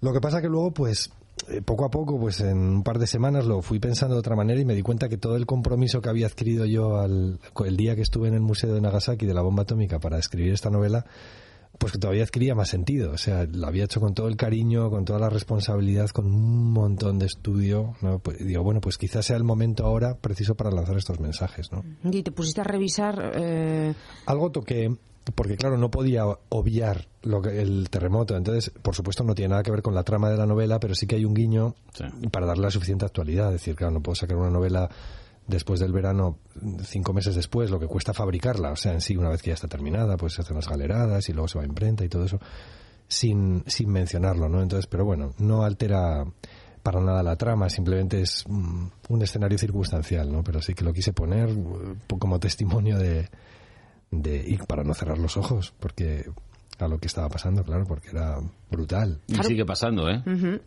Porque ahora estamos viviendo lo, lo que ha, lo que ha venido después. Claro, esto es esto lo saben muy bien los habitantes de Nagasaki, porque así como en Hiroshima hubo una debacle absoluta e instantánea, o sea, Hiroshima es más conocido quizá porque se barrió toda la ciudad en un instante y no quedó nada, porque era un orográfica, la su orografía era plana, ¿no?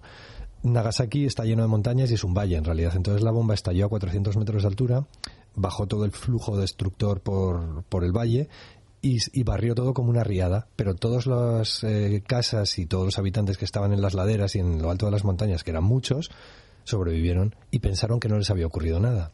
Entonces, claro, luego empezó la radioactividad a actuar y gente que estaba en una situación durísima, porque casi era más duro haber sobrevivido a aquello que... Correcto. o sea, el mayor reto de esta gente era seguir viviendo después de lo ocurrido, ¿no? Pues como regalo empezaron a, a enfermar días después, ¿no? Entonces, tampoco quiero contar mucho más. Me da rabia porque como utilizo la propia historia para el thriller, ¿no? Y de la novela, pues... Pero la verdad es que me emociono y... Claro, no deja de ser una novela y, y, bueno, la historia de los protagonistas ciencia ficción, pero hay muchos de muchos datos reales, es decir, porque en la descripción cuando está cayendo la segunda bomba, la segunda bomba en Nagasaki, uno de nuestros protagonistas eh, que sale eh, pues indemne, eh, Sí, está sí. precisamente como estabas diciendo ahora mismo en lo alto en una de colina. una montaña. Claro, es, un, es una historia de amor entre un muchacho occidental, que también es posible porque era el único sitio de Japón donde había comercio exterior, históricamente, en Nagasaki. Entonces, yo eh, imaginé a un, a un huérfano um, holandés, que los padres industriales han muerto y se ha quedado al cuidado de un japonés. Por eso está allí durante la guerra, por eso sufre no solo los conflictos adolescentes, sino también pues es distinto, es rubio, o sea, es decir, hasta físicamente se diferencia de todo lo que le rodea, ¿no?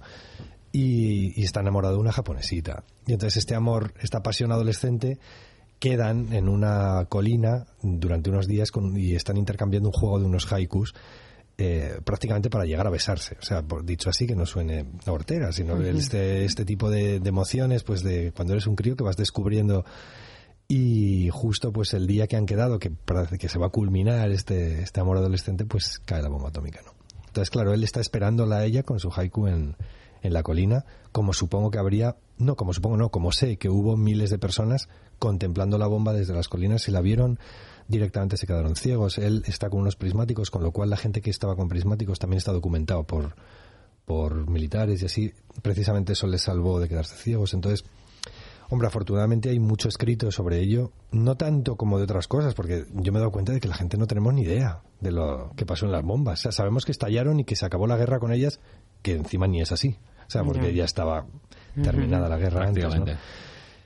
Y, y por eso por eso me gustó para el libro, porque aparte de entretener, que es lo primero que, que busco, ¿no? Y que sea muy divertido, divertido me refiero que te llame a pasar las páginas y así, pues también enseñar algo. Yo aprendí mucho sobre esto y aprendí sobre todo sobre la respuesta del pueblo japonés, que es una maravilla. Mm, Para muchos de los que nos estén escuchando puede ser muy tierno, que si los haikus, que si Mm. el amor en esa adolescencia, pero ojo, No, la que hay mm, eh, cosas que cuentas de bueno la barbarie que, que sucedió que te ponen los pelos de punta no sobre eh, los prismáticos como miraban ¿no? y veía a los holandeses que estaban allí en la cárcel en el campo 14 Claro, bueno un sí. montón de cosas es eh, muy real y también pues un poco cruda claro Claro, la novela podía haber sido un, un, un desasosiego constante.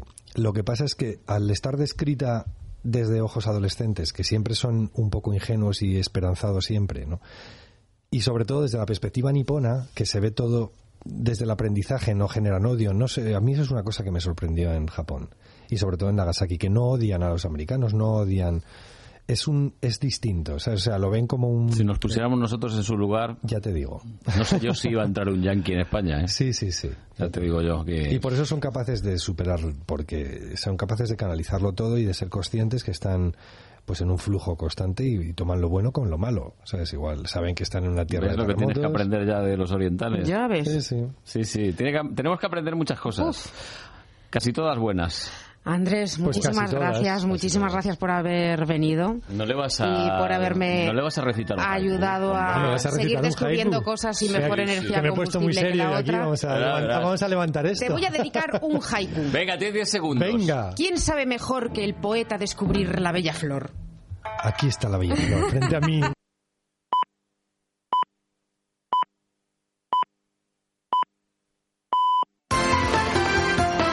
De 4 a 6 en Onda Madrid. Hoy en Madrid tarde.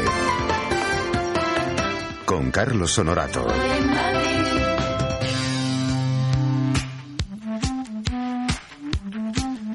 A ver, adivina, adivinanza. Fue don Francisco de mediana estatura, pelo negro y algo encrespado, la frente grande, sus ojos muy vivos, pero tan corto de vista que llevaba continuamente anteojos. La nariz y demás miembros proporcionados y de medio cuerpo arriba fue bien hecho, aunque cojo y lisiado de entrambos pies que los tenía torcidos hacia adentro, algo abultado, sin que le afease, muy blanco de cara, y en lo más principal de su persona concurrieron todas las señales que los filósofos celebraban por indicios de buen temperamento y virtuosa inclinación. Adivina, adivinanza, ¿de qué escritor estamos hablando? Luis Alberto de Cuenca. Ignacio Arellano, catedrático de la Universidad de Navarra, es autor de innumerables publicaciones sobre el siglo de oro. Probablemente sea nuestro especialista más conspicuo en esa área de nuestra literatura. Dirige el grupo de investigación Siglo de Oro de la Universidad de Navarra. En fin, eh, revistas importantísimas como la Perinola, revista de investigación quevediana, etc. Fundamentalmente sus eh, áreas de interés eh, particular dentro de ese siglo de oro son Calderón, Tirso de Molina y Quevedo. Y de Quevedo queremos hablar precisamente ahora porque ha aparecido una recopilación de su prosa satírica llevada a cabo por el mencionado Ignacio Arellano dentro de la editorial Homo Legens.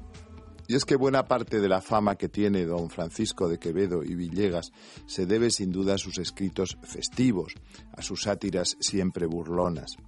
Frente al espectáculo lamentable de la corrupción y de la tristeza inherente a la vida, Quevedo opone por un lado una crítica satírica mm, muy honda, cuya capacidad expresiva la convierte en ocasiones en un ataque violentísimo, que no está exenta, por supuesto, de desengaño. Por un lado, esa crítica satírica amarga, acerba, y por otro lado, una risa que, si a veces quiere solo divertir al lector, otras tiene eh, cosas de cosquillas, como el propio Quevedo lo dice en su Hora de Todos, pues hacen reír, dice también Quevedo, con enfado y desesperación.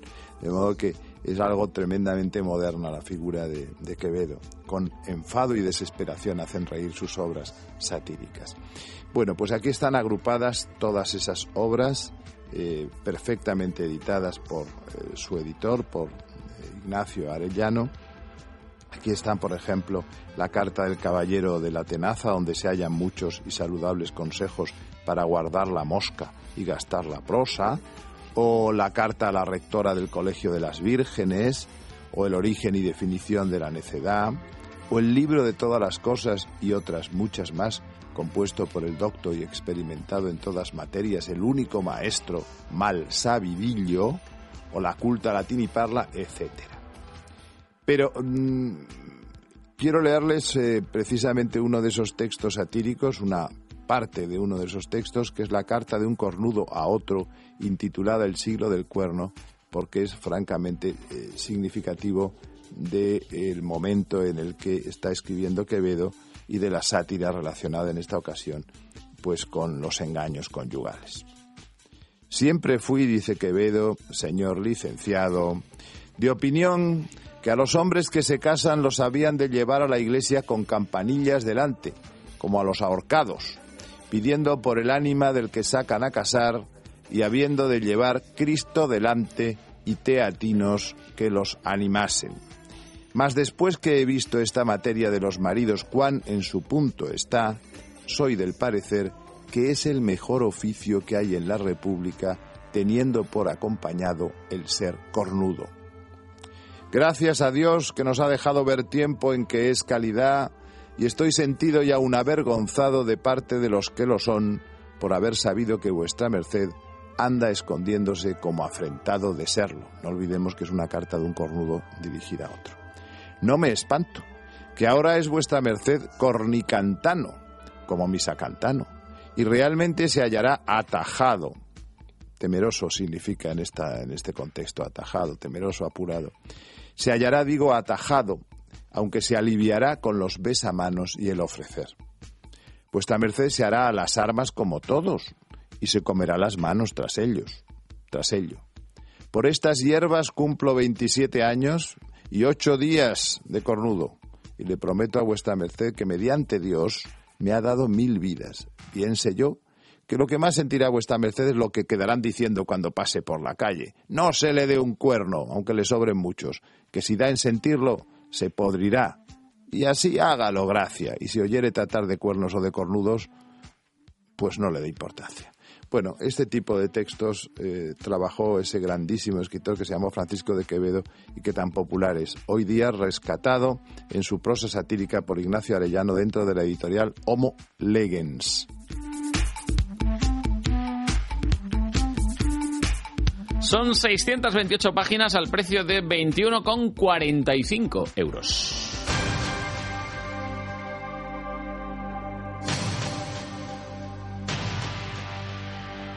Bueno, hoy estamos solo con titulares. ¿eh? En el banquillo se ha quedado José Luis Poblador, que tiene alguna alguna lesión de última hora que le han hecho ir a apañar alguna cosa que siempre está el hombre con el bricolaje.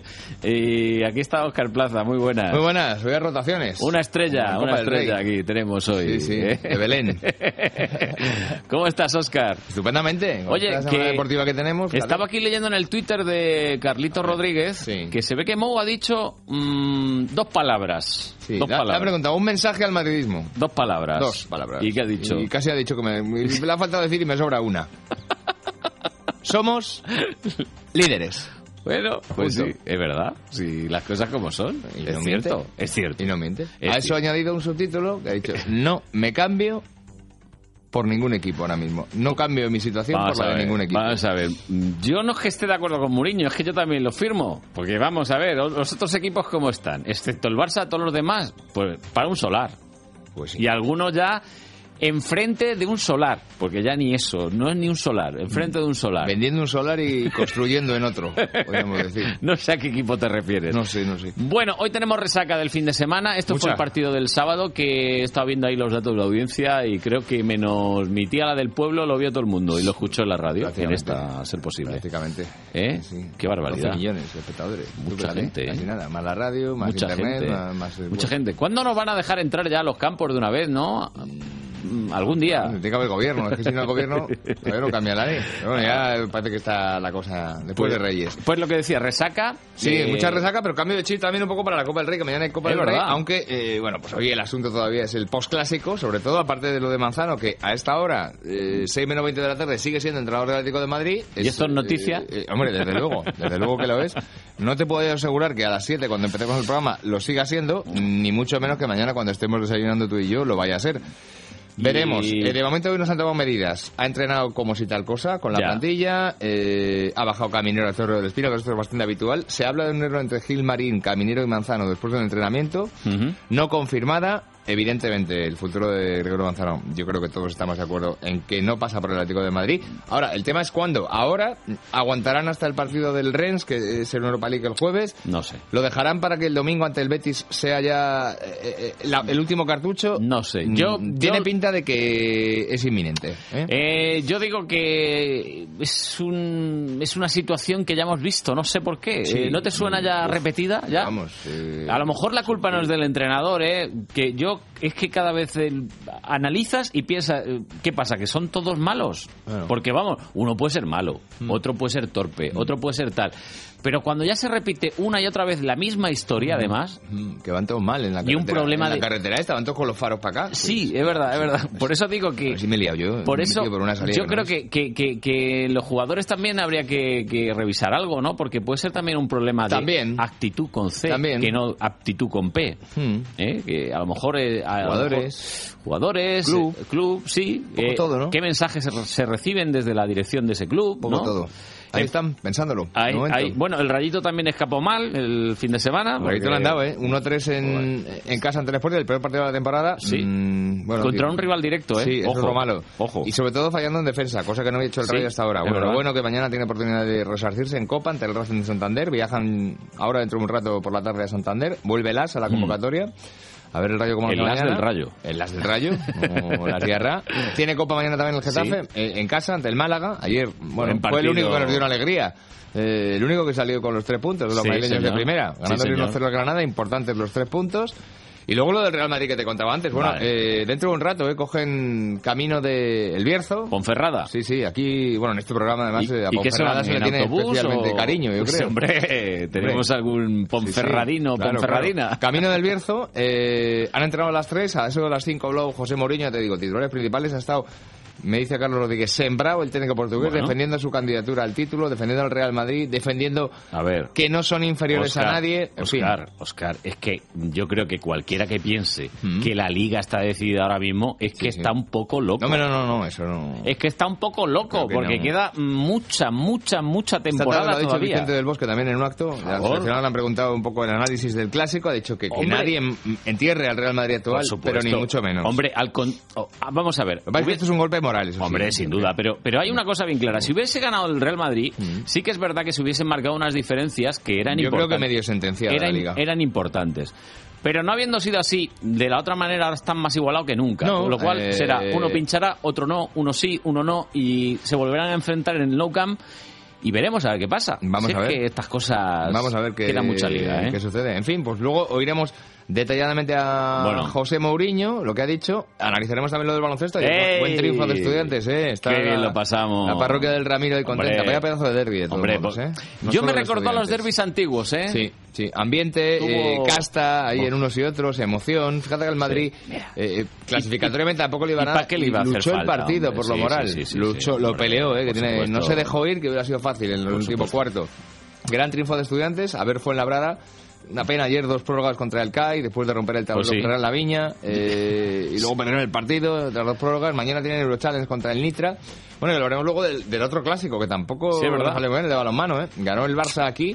Al final. Ganó de dos, hombre, es una diferencia injugable en el Palacio, en, en el Palau, cuando vuelvan a jugar allí, que era muchísimo. Mucho, y, mucho. Y, y tampoco hay que descartar como imposible, por poco probable que sea, que pinchen alguno de los dos alguna vez. Por ejemplo, mañana hay jornada de Liga Sobal y hombre, el tercero en discordia, el Ademar León, que no tiene el potencial de Barça y Atleti, pero tiene potencial. Les puede dar un susto Y en está en. Champions, va al Palau. Vamos a ver, también recibe aquí a Maya San Antonio, que es un buen equipo. eh, el Atleti, vamos a ver, luego vamos a entrar con ellos a ver cómo andan, sobre todo de moral, tras el fin de semana. Ah, y lo del liderato del Castilla, que ahí sí que Bueno, seguimos bueno. liderando 1-3, una ¿eh? tabla, muy bien. Bien, bien, bien. Ahí, además en un campo difícil, como el del Marino de Luanco. Que hay que jugar allí, ¿eh? Ojo. Con todo eso vamos, entre la Liga y a puntito de la Copa, pero con resaca, un programa así un poquito Bueno. mix de Bien. todo. Pues mix de todo. Te esperamos por aquí a las 7 y 5. A las 7 andaremos por Hasta aquí. luego, Oscar. Venga, hasta ahora. Chao.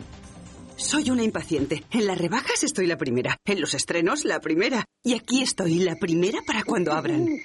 Aunque igual es un poco pronto. En Bankia te presentamos nuestros planes de pensiones para impacientes. Grandes beneficios, asesoría personal y regalos que podrás elegir y conseguir ya. Bankia. Consulte condiciones en bankia.es. Solo el auténtico polvorón tradicional de la Estepeña es el polvorón polvorón. Es el polvorón de siempre, el de mi familia. La Estepeña, el polvorón polvorón de calidad suprema. Mmm, el olor de la Navidad. La Estepeña, auténtico polvorón tradicional. El polvorón polvorón. ¿Eres tú el que sabe ahorrar? Si todavía no eres tú, ven a Peugeot y aprovechate del plan Prever Peugeot Seminuevos. Te damos 600 euros más por tu antiguo coche si te llevas uno de nuestros vehículos seminuevos en Peugeot Ocasiones del León. No esperes más y encuentra el coche que estás buscando. Acércate a Autorally, Avenida Constitución 10, Torrejón de Ardoz, Vía Complutense 94, Alcalá de Henares.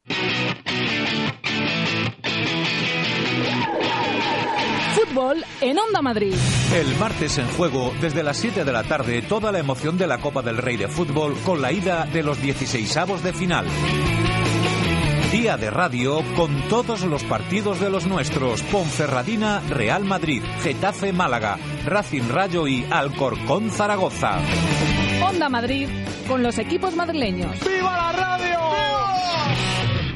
¡Viva la bolsa! ¡Viva! ¡Viva! Y Pablo López le he escuchado ahí aplaudir y todo. Hola Pablo. Muy buenas tardes, Eh, Carlos. viva, viva la bolsa. Viva, viva. Bueno, hoy poquito. Qué poca viveza. Está un poco muerta hoy. Ahí huele a muerto, ¿eh? Bueno, huele a caída, huele a caída. Ya, ya. 3,10. 3,10. Vaya, Sí, vaya. 8.380 puntos el cierre Sí. y una jornada realmente con muy, muy, muy poquita actividad. De hecho, el volumen, pues uno de los más bajos del año, apenas 1.600 millones Vamos, de no han venido algunos de puente todavía. No, no, la verdad que no. Y sobre todo, bueno, pues ha sido una mezcla, en parte un poco de recogida de beneficios. Hay que recordar que la semana pasada al final se lograba ganar el 1%. Ujú. Eh, también la gente ha ido analizando, ha ido sopesando todo lo que se ha ido todo lo que se produjo entre el jueves y el viernes, ¿no? Ya ha habido tiempo para hacer un poquito una lectura más. Y la digestión ha sido pesada. ¿no? Ha sido pesada, Ha sido sí. pesada, sí. La pregunta es si realmente al final todo esto va a servir de algo, ¿no? Porque bueno, ahora ya volveremos a empezar a oír hablar el tema de los referéndum. Están intentando ver cómo, mía. cómo no hacer referéndum en algunos países, porque bueno, ya sabemos que puede haber nuevamente problemas. Sí, saltarse, Y- saltarse, digamos, ese paso. Efectivamente, ya están, ya están analizándolo, porque bueno, al final todos estos acuerdos sobre los que, que se alcanzaron entre Hombre. el jueves y el viernes Yo creo que hay cosas que son bastante fáciles de entender. Vamos a ver, un país, por ejemplo, tiene una idea de hacer un presupuesto. Pues hombre, que le eche un vistacito Merkel, Sarkozy, y puedan decir, oye, pues sí o pues no. ¿No? Bueno, pero Está bien, ¿no? Si queremos estar integrados dentro de lo que se llama la Unión Europea y, y aprovechar todas las ventajas que, Claro. que tiene, hay que tener una cosa muy clara. Llega un momento en el que hay que dar mayor cesión política, porque si no, no se Ya, puede no, cumplir. pero, pero casi mejor ya que se ponga Merkel y maneje todos y total, ¿no? No, vamos a ver, dentro de no muchos años a lo mejor ya estamos hablando de una presidencia europea absoluta. No sería en absoluto descabellado. Ya. Lo he, dicho, bueno. lo he dicho en alemán, ¿eh? Es que no me ha salido bien. Ya. Jawohl. Yo spreche Deutsch, ¿eh? ¿Eh? Y eso ya. Eh, eh, Yo inglés y. Ah. Inglés españolizado, un poco más, ¿eh? Y cortito, sí, sí. Bueno, y para mañana, sí, brevemente, ¿qué perspectivas Pues para tenemos? mañana letras a 12 y 18 meses, nueva subasta. Vamos a ver cuál es el resultado y a qué rentabilidad se da esa deuda. Eh, y luego, bueno, pues algún dato ya en Estados Unidos, algún otro dato en Alemania, pero bueno, lo Bueno. importante es esa subasta. Y bueno, eh, destacar que a partir del 2 de enero el IBEX 35 va a ser IBEX 36. Ya estamos con las novedades. Hoy no sabemos durante cuánto tiempo. Hoy se reunía el comité asesor del IBEX 35. En teoría se tenía que elegir a una empresa para Sustituir salir del IBEX una, 35 y que otra entrase. Y lo que se ha decidido es que solamente va a entrar una, que es Supermercados Día, que ¡Hombre! lleva cotizando en bolsa relativamente poco tiempo. Ha salido este 2011. Los, los, los que empezaron cobrando las bolsas. Efectivamente, pero no va a sustituir a nadie, con lo cual el 2 de enero, cuando se incorpore día, vamos a tener 36 valores. Bueno, muy bien. Dentro del IBEX, 35. Perfecto. ¿Durante cuánto tiempo? Ni idea. ¿Y lo que te También- costará? ¿Y lo que te costará decir el IBEX 36? Ya, pues lo único, perdemos rima. Lo único, claro, eh, hay que decir también que durante todo el día se ha especulado con que la empresa que más posibilidades tenía de salir del IBEX era Bolsas y Mercados No, Españoles. pero esta no. Esta es intocable. Esta es Ah, intocable. eh, Está tenía- preguntándome Maite aquí por línea interna que qué rima era, que no, ella no cae muy bien. Dile que luego se lo cuento en privado. ¡Oh, madre del amor hermoso! Bueno, eh, Pablo, gracias, ¿eh? Has empezado fuerte la semana. Ahora es, aquí es que si no empezamos así no llegamos al viernes. Venga, hasta luego. el viernes. De hasta mañana.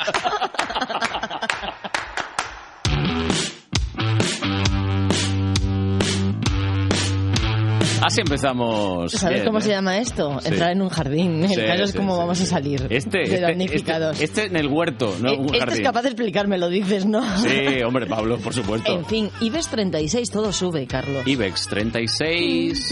No, sí. ¿no estás pensando tú que con la nueva temporada a lo mejor también deberíamos subir? Mira, vamos a subir, vamos a subir. La próxima temporada vamos a ir a más. Ay, sí, ya, vale, venga, venga, que ya, ya me lo sé. Bla, en bla, fin. bla. Carlos, que he estado pensando lo del avance, que tenía razón, que ya el viernes inaugurábamos en esta sección la Navidad, ¿no? Sí, sí, es verdad. Venga, pues yo voy a comenzar con un villancico.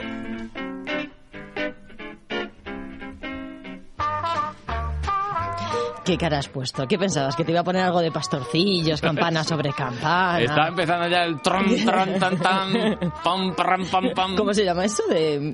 No, por lo de los jardines. En fin, con este villancico nos va a servir para inaugurar oficialmente la Navidad. Así que desde hoy, cada día, vamos a incluir alguna propuesta relacionada con estas bonitas fechas. Muy bien, muy bien. ¿Te gusta? Sí, sí, sí. Mira, de momento, hoy lo que te voy a proponer es un antimercadillo de Navidad Ya sabía yo que no iba a ser fácil. que además podría sonar así.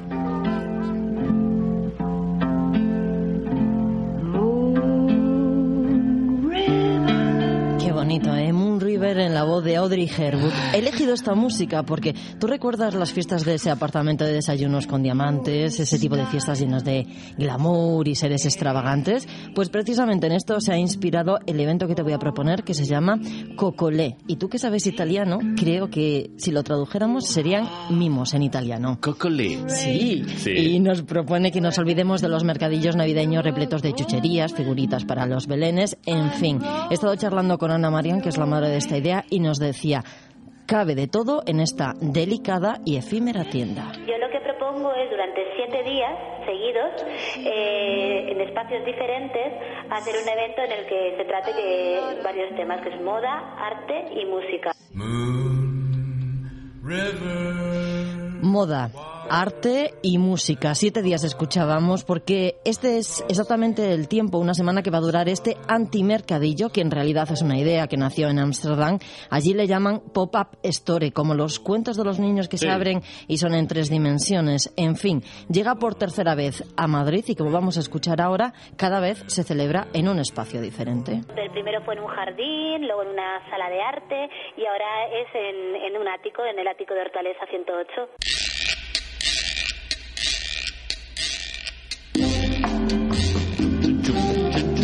Un ático espectacular, Hortaleza 108. De estos en los que quisiéramos vivir todos, de techos altos, radiadores eh, de hierro, con una terraza ajardinada Una calle de muy céntrica, la casi calle 100 Hortaleza. metros cuadrados. Hombre. En fin, además de las vistas nos proponen firmas de diseño, cosmética bio, un poco de todo.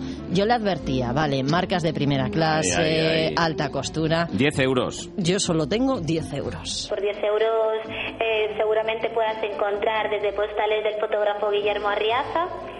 Eh, también puedes encontrar eh, eh, bisutería de Anika Dreams, eh, brazaletes, puedes encontrar camisetas, puedes aportar 2 euros también para la rifa. Ah, aquí está la cosa. La entrada es gratis, lo voy a decir antes de nada, pero por un euro, por ejemplo, nos podemos comprar un boleto para una pequeña acción solidaria para niños enfermos de cáncer y aquí puede sumarme eh, mi acción solidaria para esta semana que estamos celebrando. Muy bien, muy bien, ¿Eh? muy bien. muy Apúntamelo. bien. La banda sonora de Cocole eh, corre una edición más a cargo de un grupo que se llama Escamo y de una banda que yo no conozco, pero que se llama The Chains Bear Watcher. Es un grupo madrileño.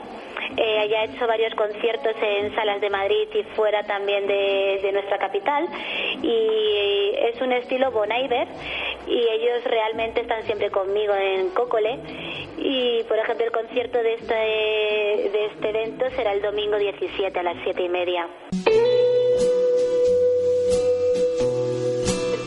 Y son estos que suenan violines, un viejo contrabajo, trompetas, saxos, guitarras, en fin, una banda que está acostumbrada a andar de aquí para allá con música por las azoteas, por los salones, por las galerías de arte. Ay, por cierto, que no se me olvide, por esto que decía Pablo de la prensa, que tienen que darnos de comer. Sí. Mañana se inaugura, hay un tatuador y además nos dan de comer, pero en plan glamuroso. Y esta vez lo único va a ser algo más exótico, va a ser un brunch que vamos a ofrecer mañana a las 12 de la mañana, un brunch eh, exótico árabe.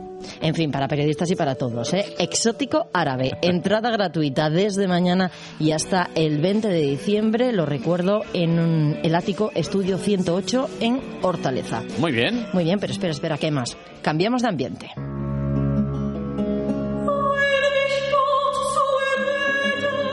Sí, esto también es un villancico, aunque no lo parezca. Tercer concierto de este ciclo que se llama Los lunes temáticos, en los que la infancia ha sido la inspiración de la composición musical. El grupo que está sonando se llama Sete Lágrimas, con Felipe Farina y con Sergio Peixoto, voz y dirección que interpretan villancicos del barroco portugués que suenan así. Datos prácticos. Fundación Juan March Castelló 77 comienza a las 7 hoy y es gratis. ¿Te apuntas? Esto es casi chill out, ¿eh? Qué Mm. bien suena. En casi chill out. Calla, calla. Más cosas para hoy.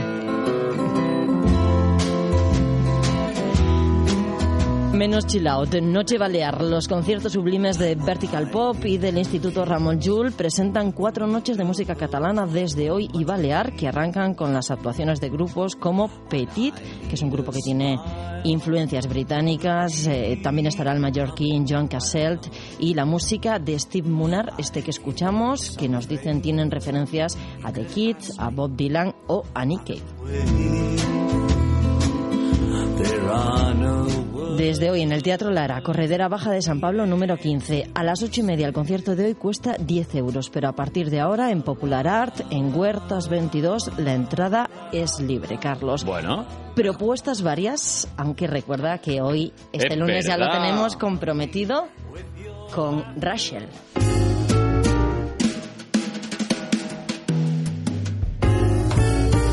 Estuvo aquí el viernes y desde entonces no te has podido olvidar de ella. No, me he olvidado de ella. Estaba aquí presentándonos su nuevo disco que se llamaba Christmas Gift, villancicos diferentes que suenan así como estamos escuchando allá, y a Bossa Nova. Charlaba con nosotros, yo le preguntaba sobre cuál era su tema favorito. Es difícil elegir una favorita porque todas son diferentes y han ido cambiando mis gustos durante la grabación porque cada músico pone su toque y bueno, pero eh, bueno, Santa Baby, por ejemplo, que es eh, muy divertida, un poco descarada. Bien, bien, está bien. Le ha encantado a Carlos eso, Sí, que sea sí. un poco descarada. y pide muchos regalos ella. Y no por 10 euros.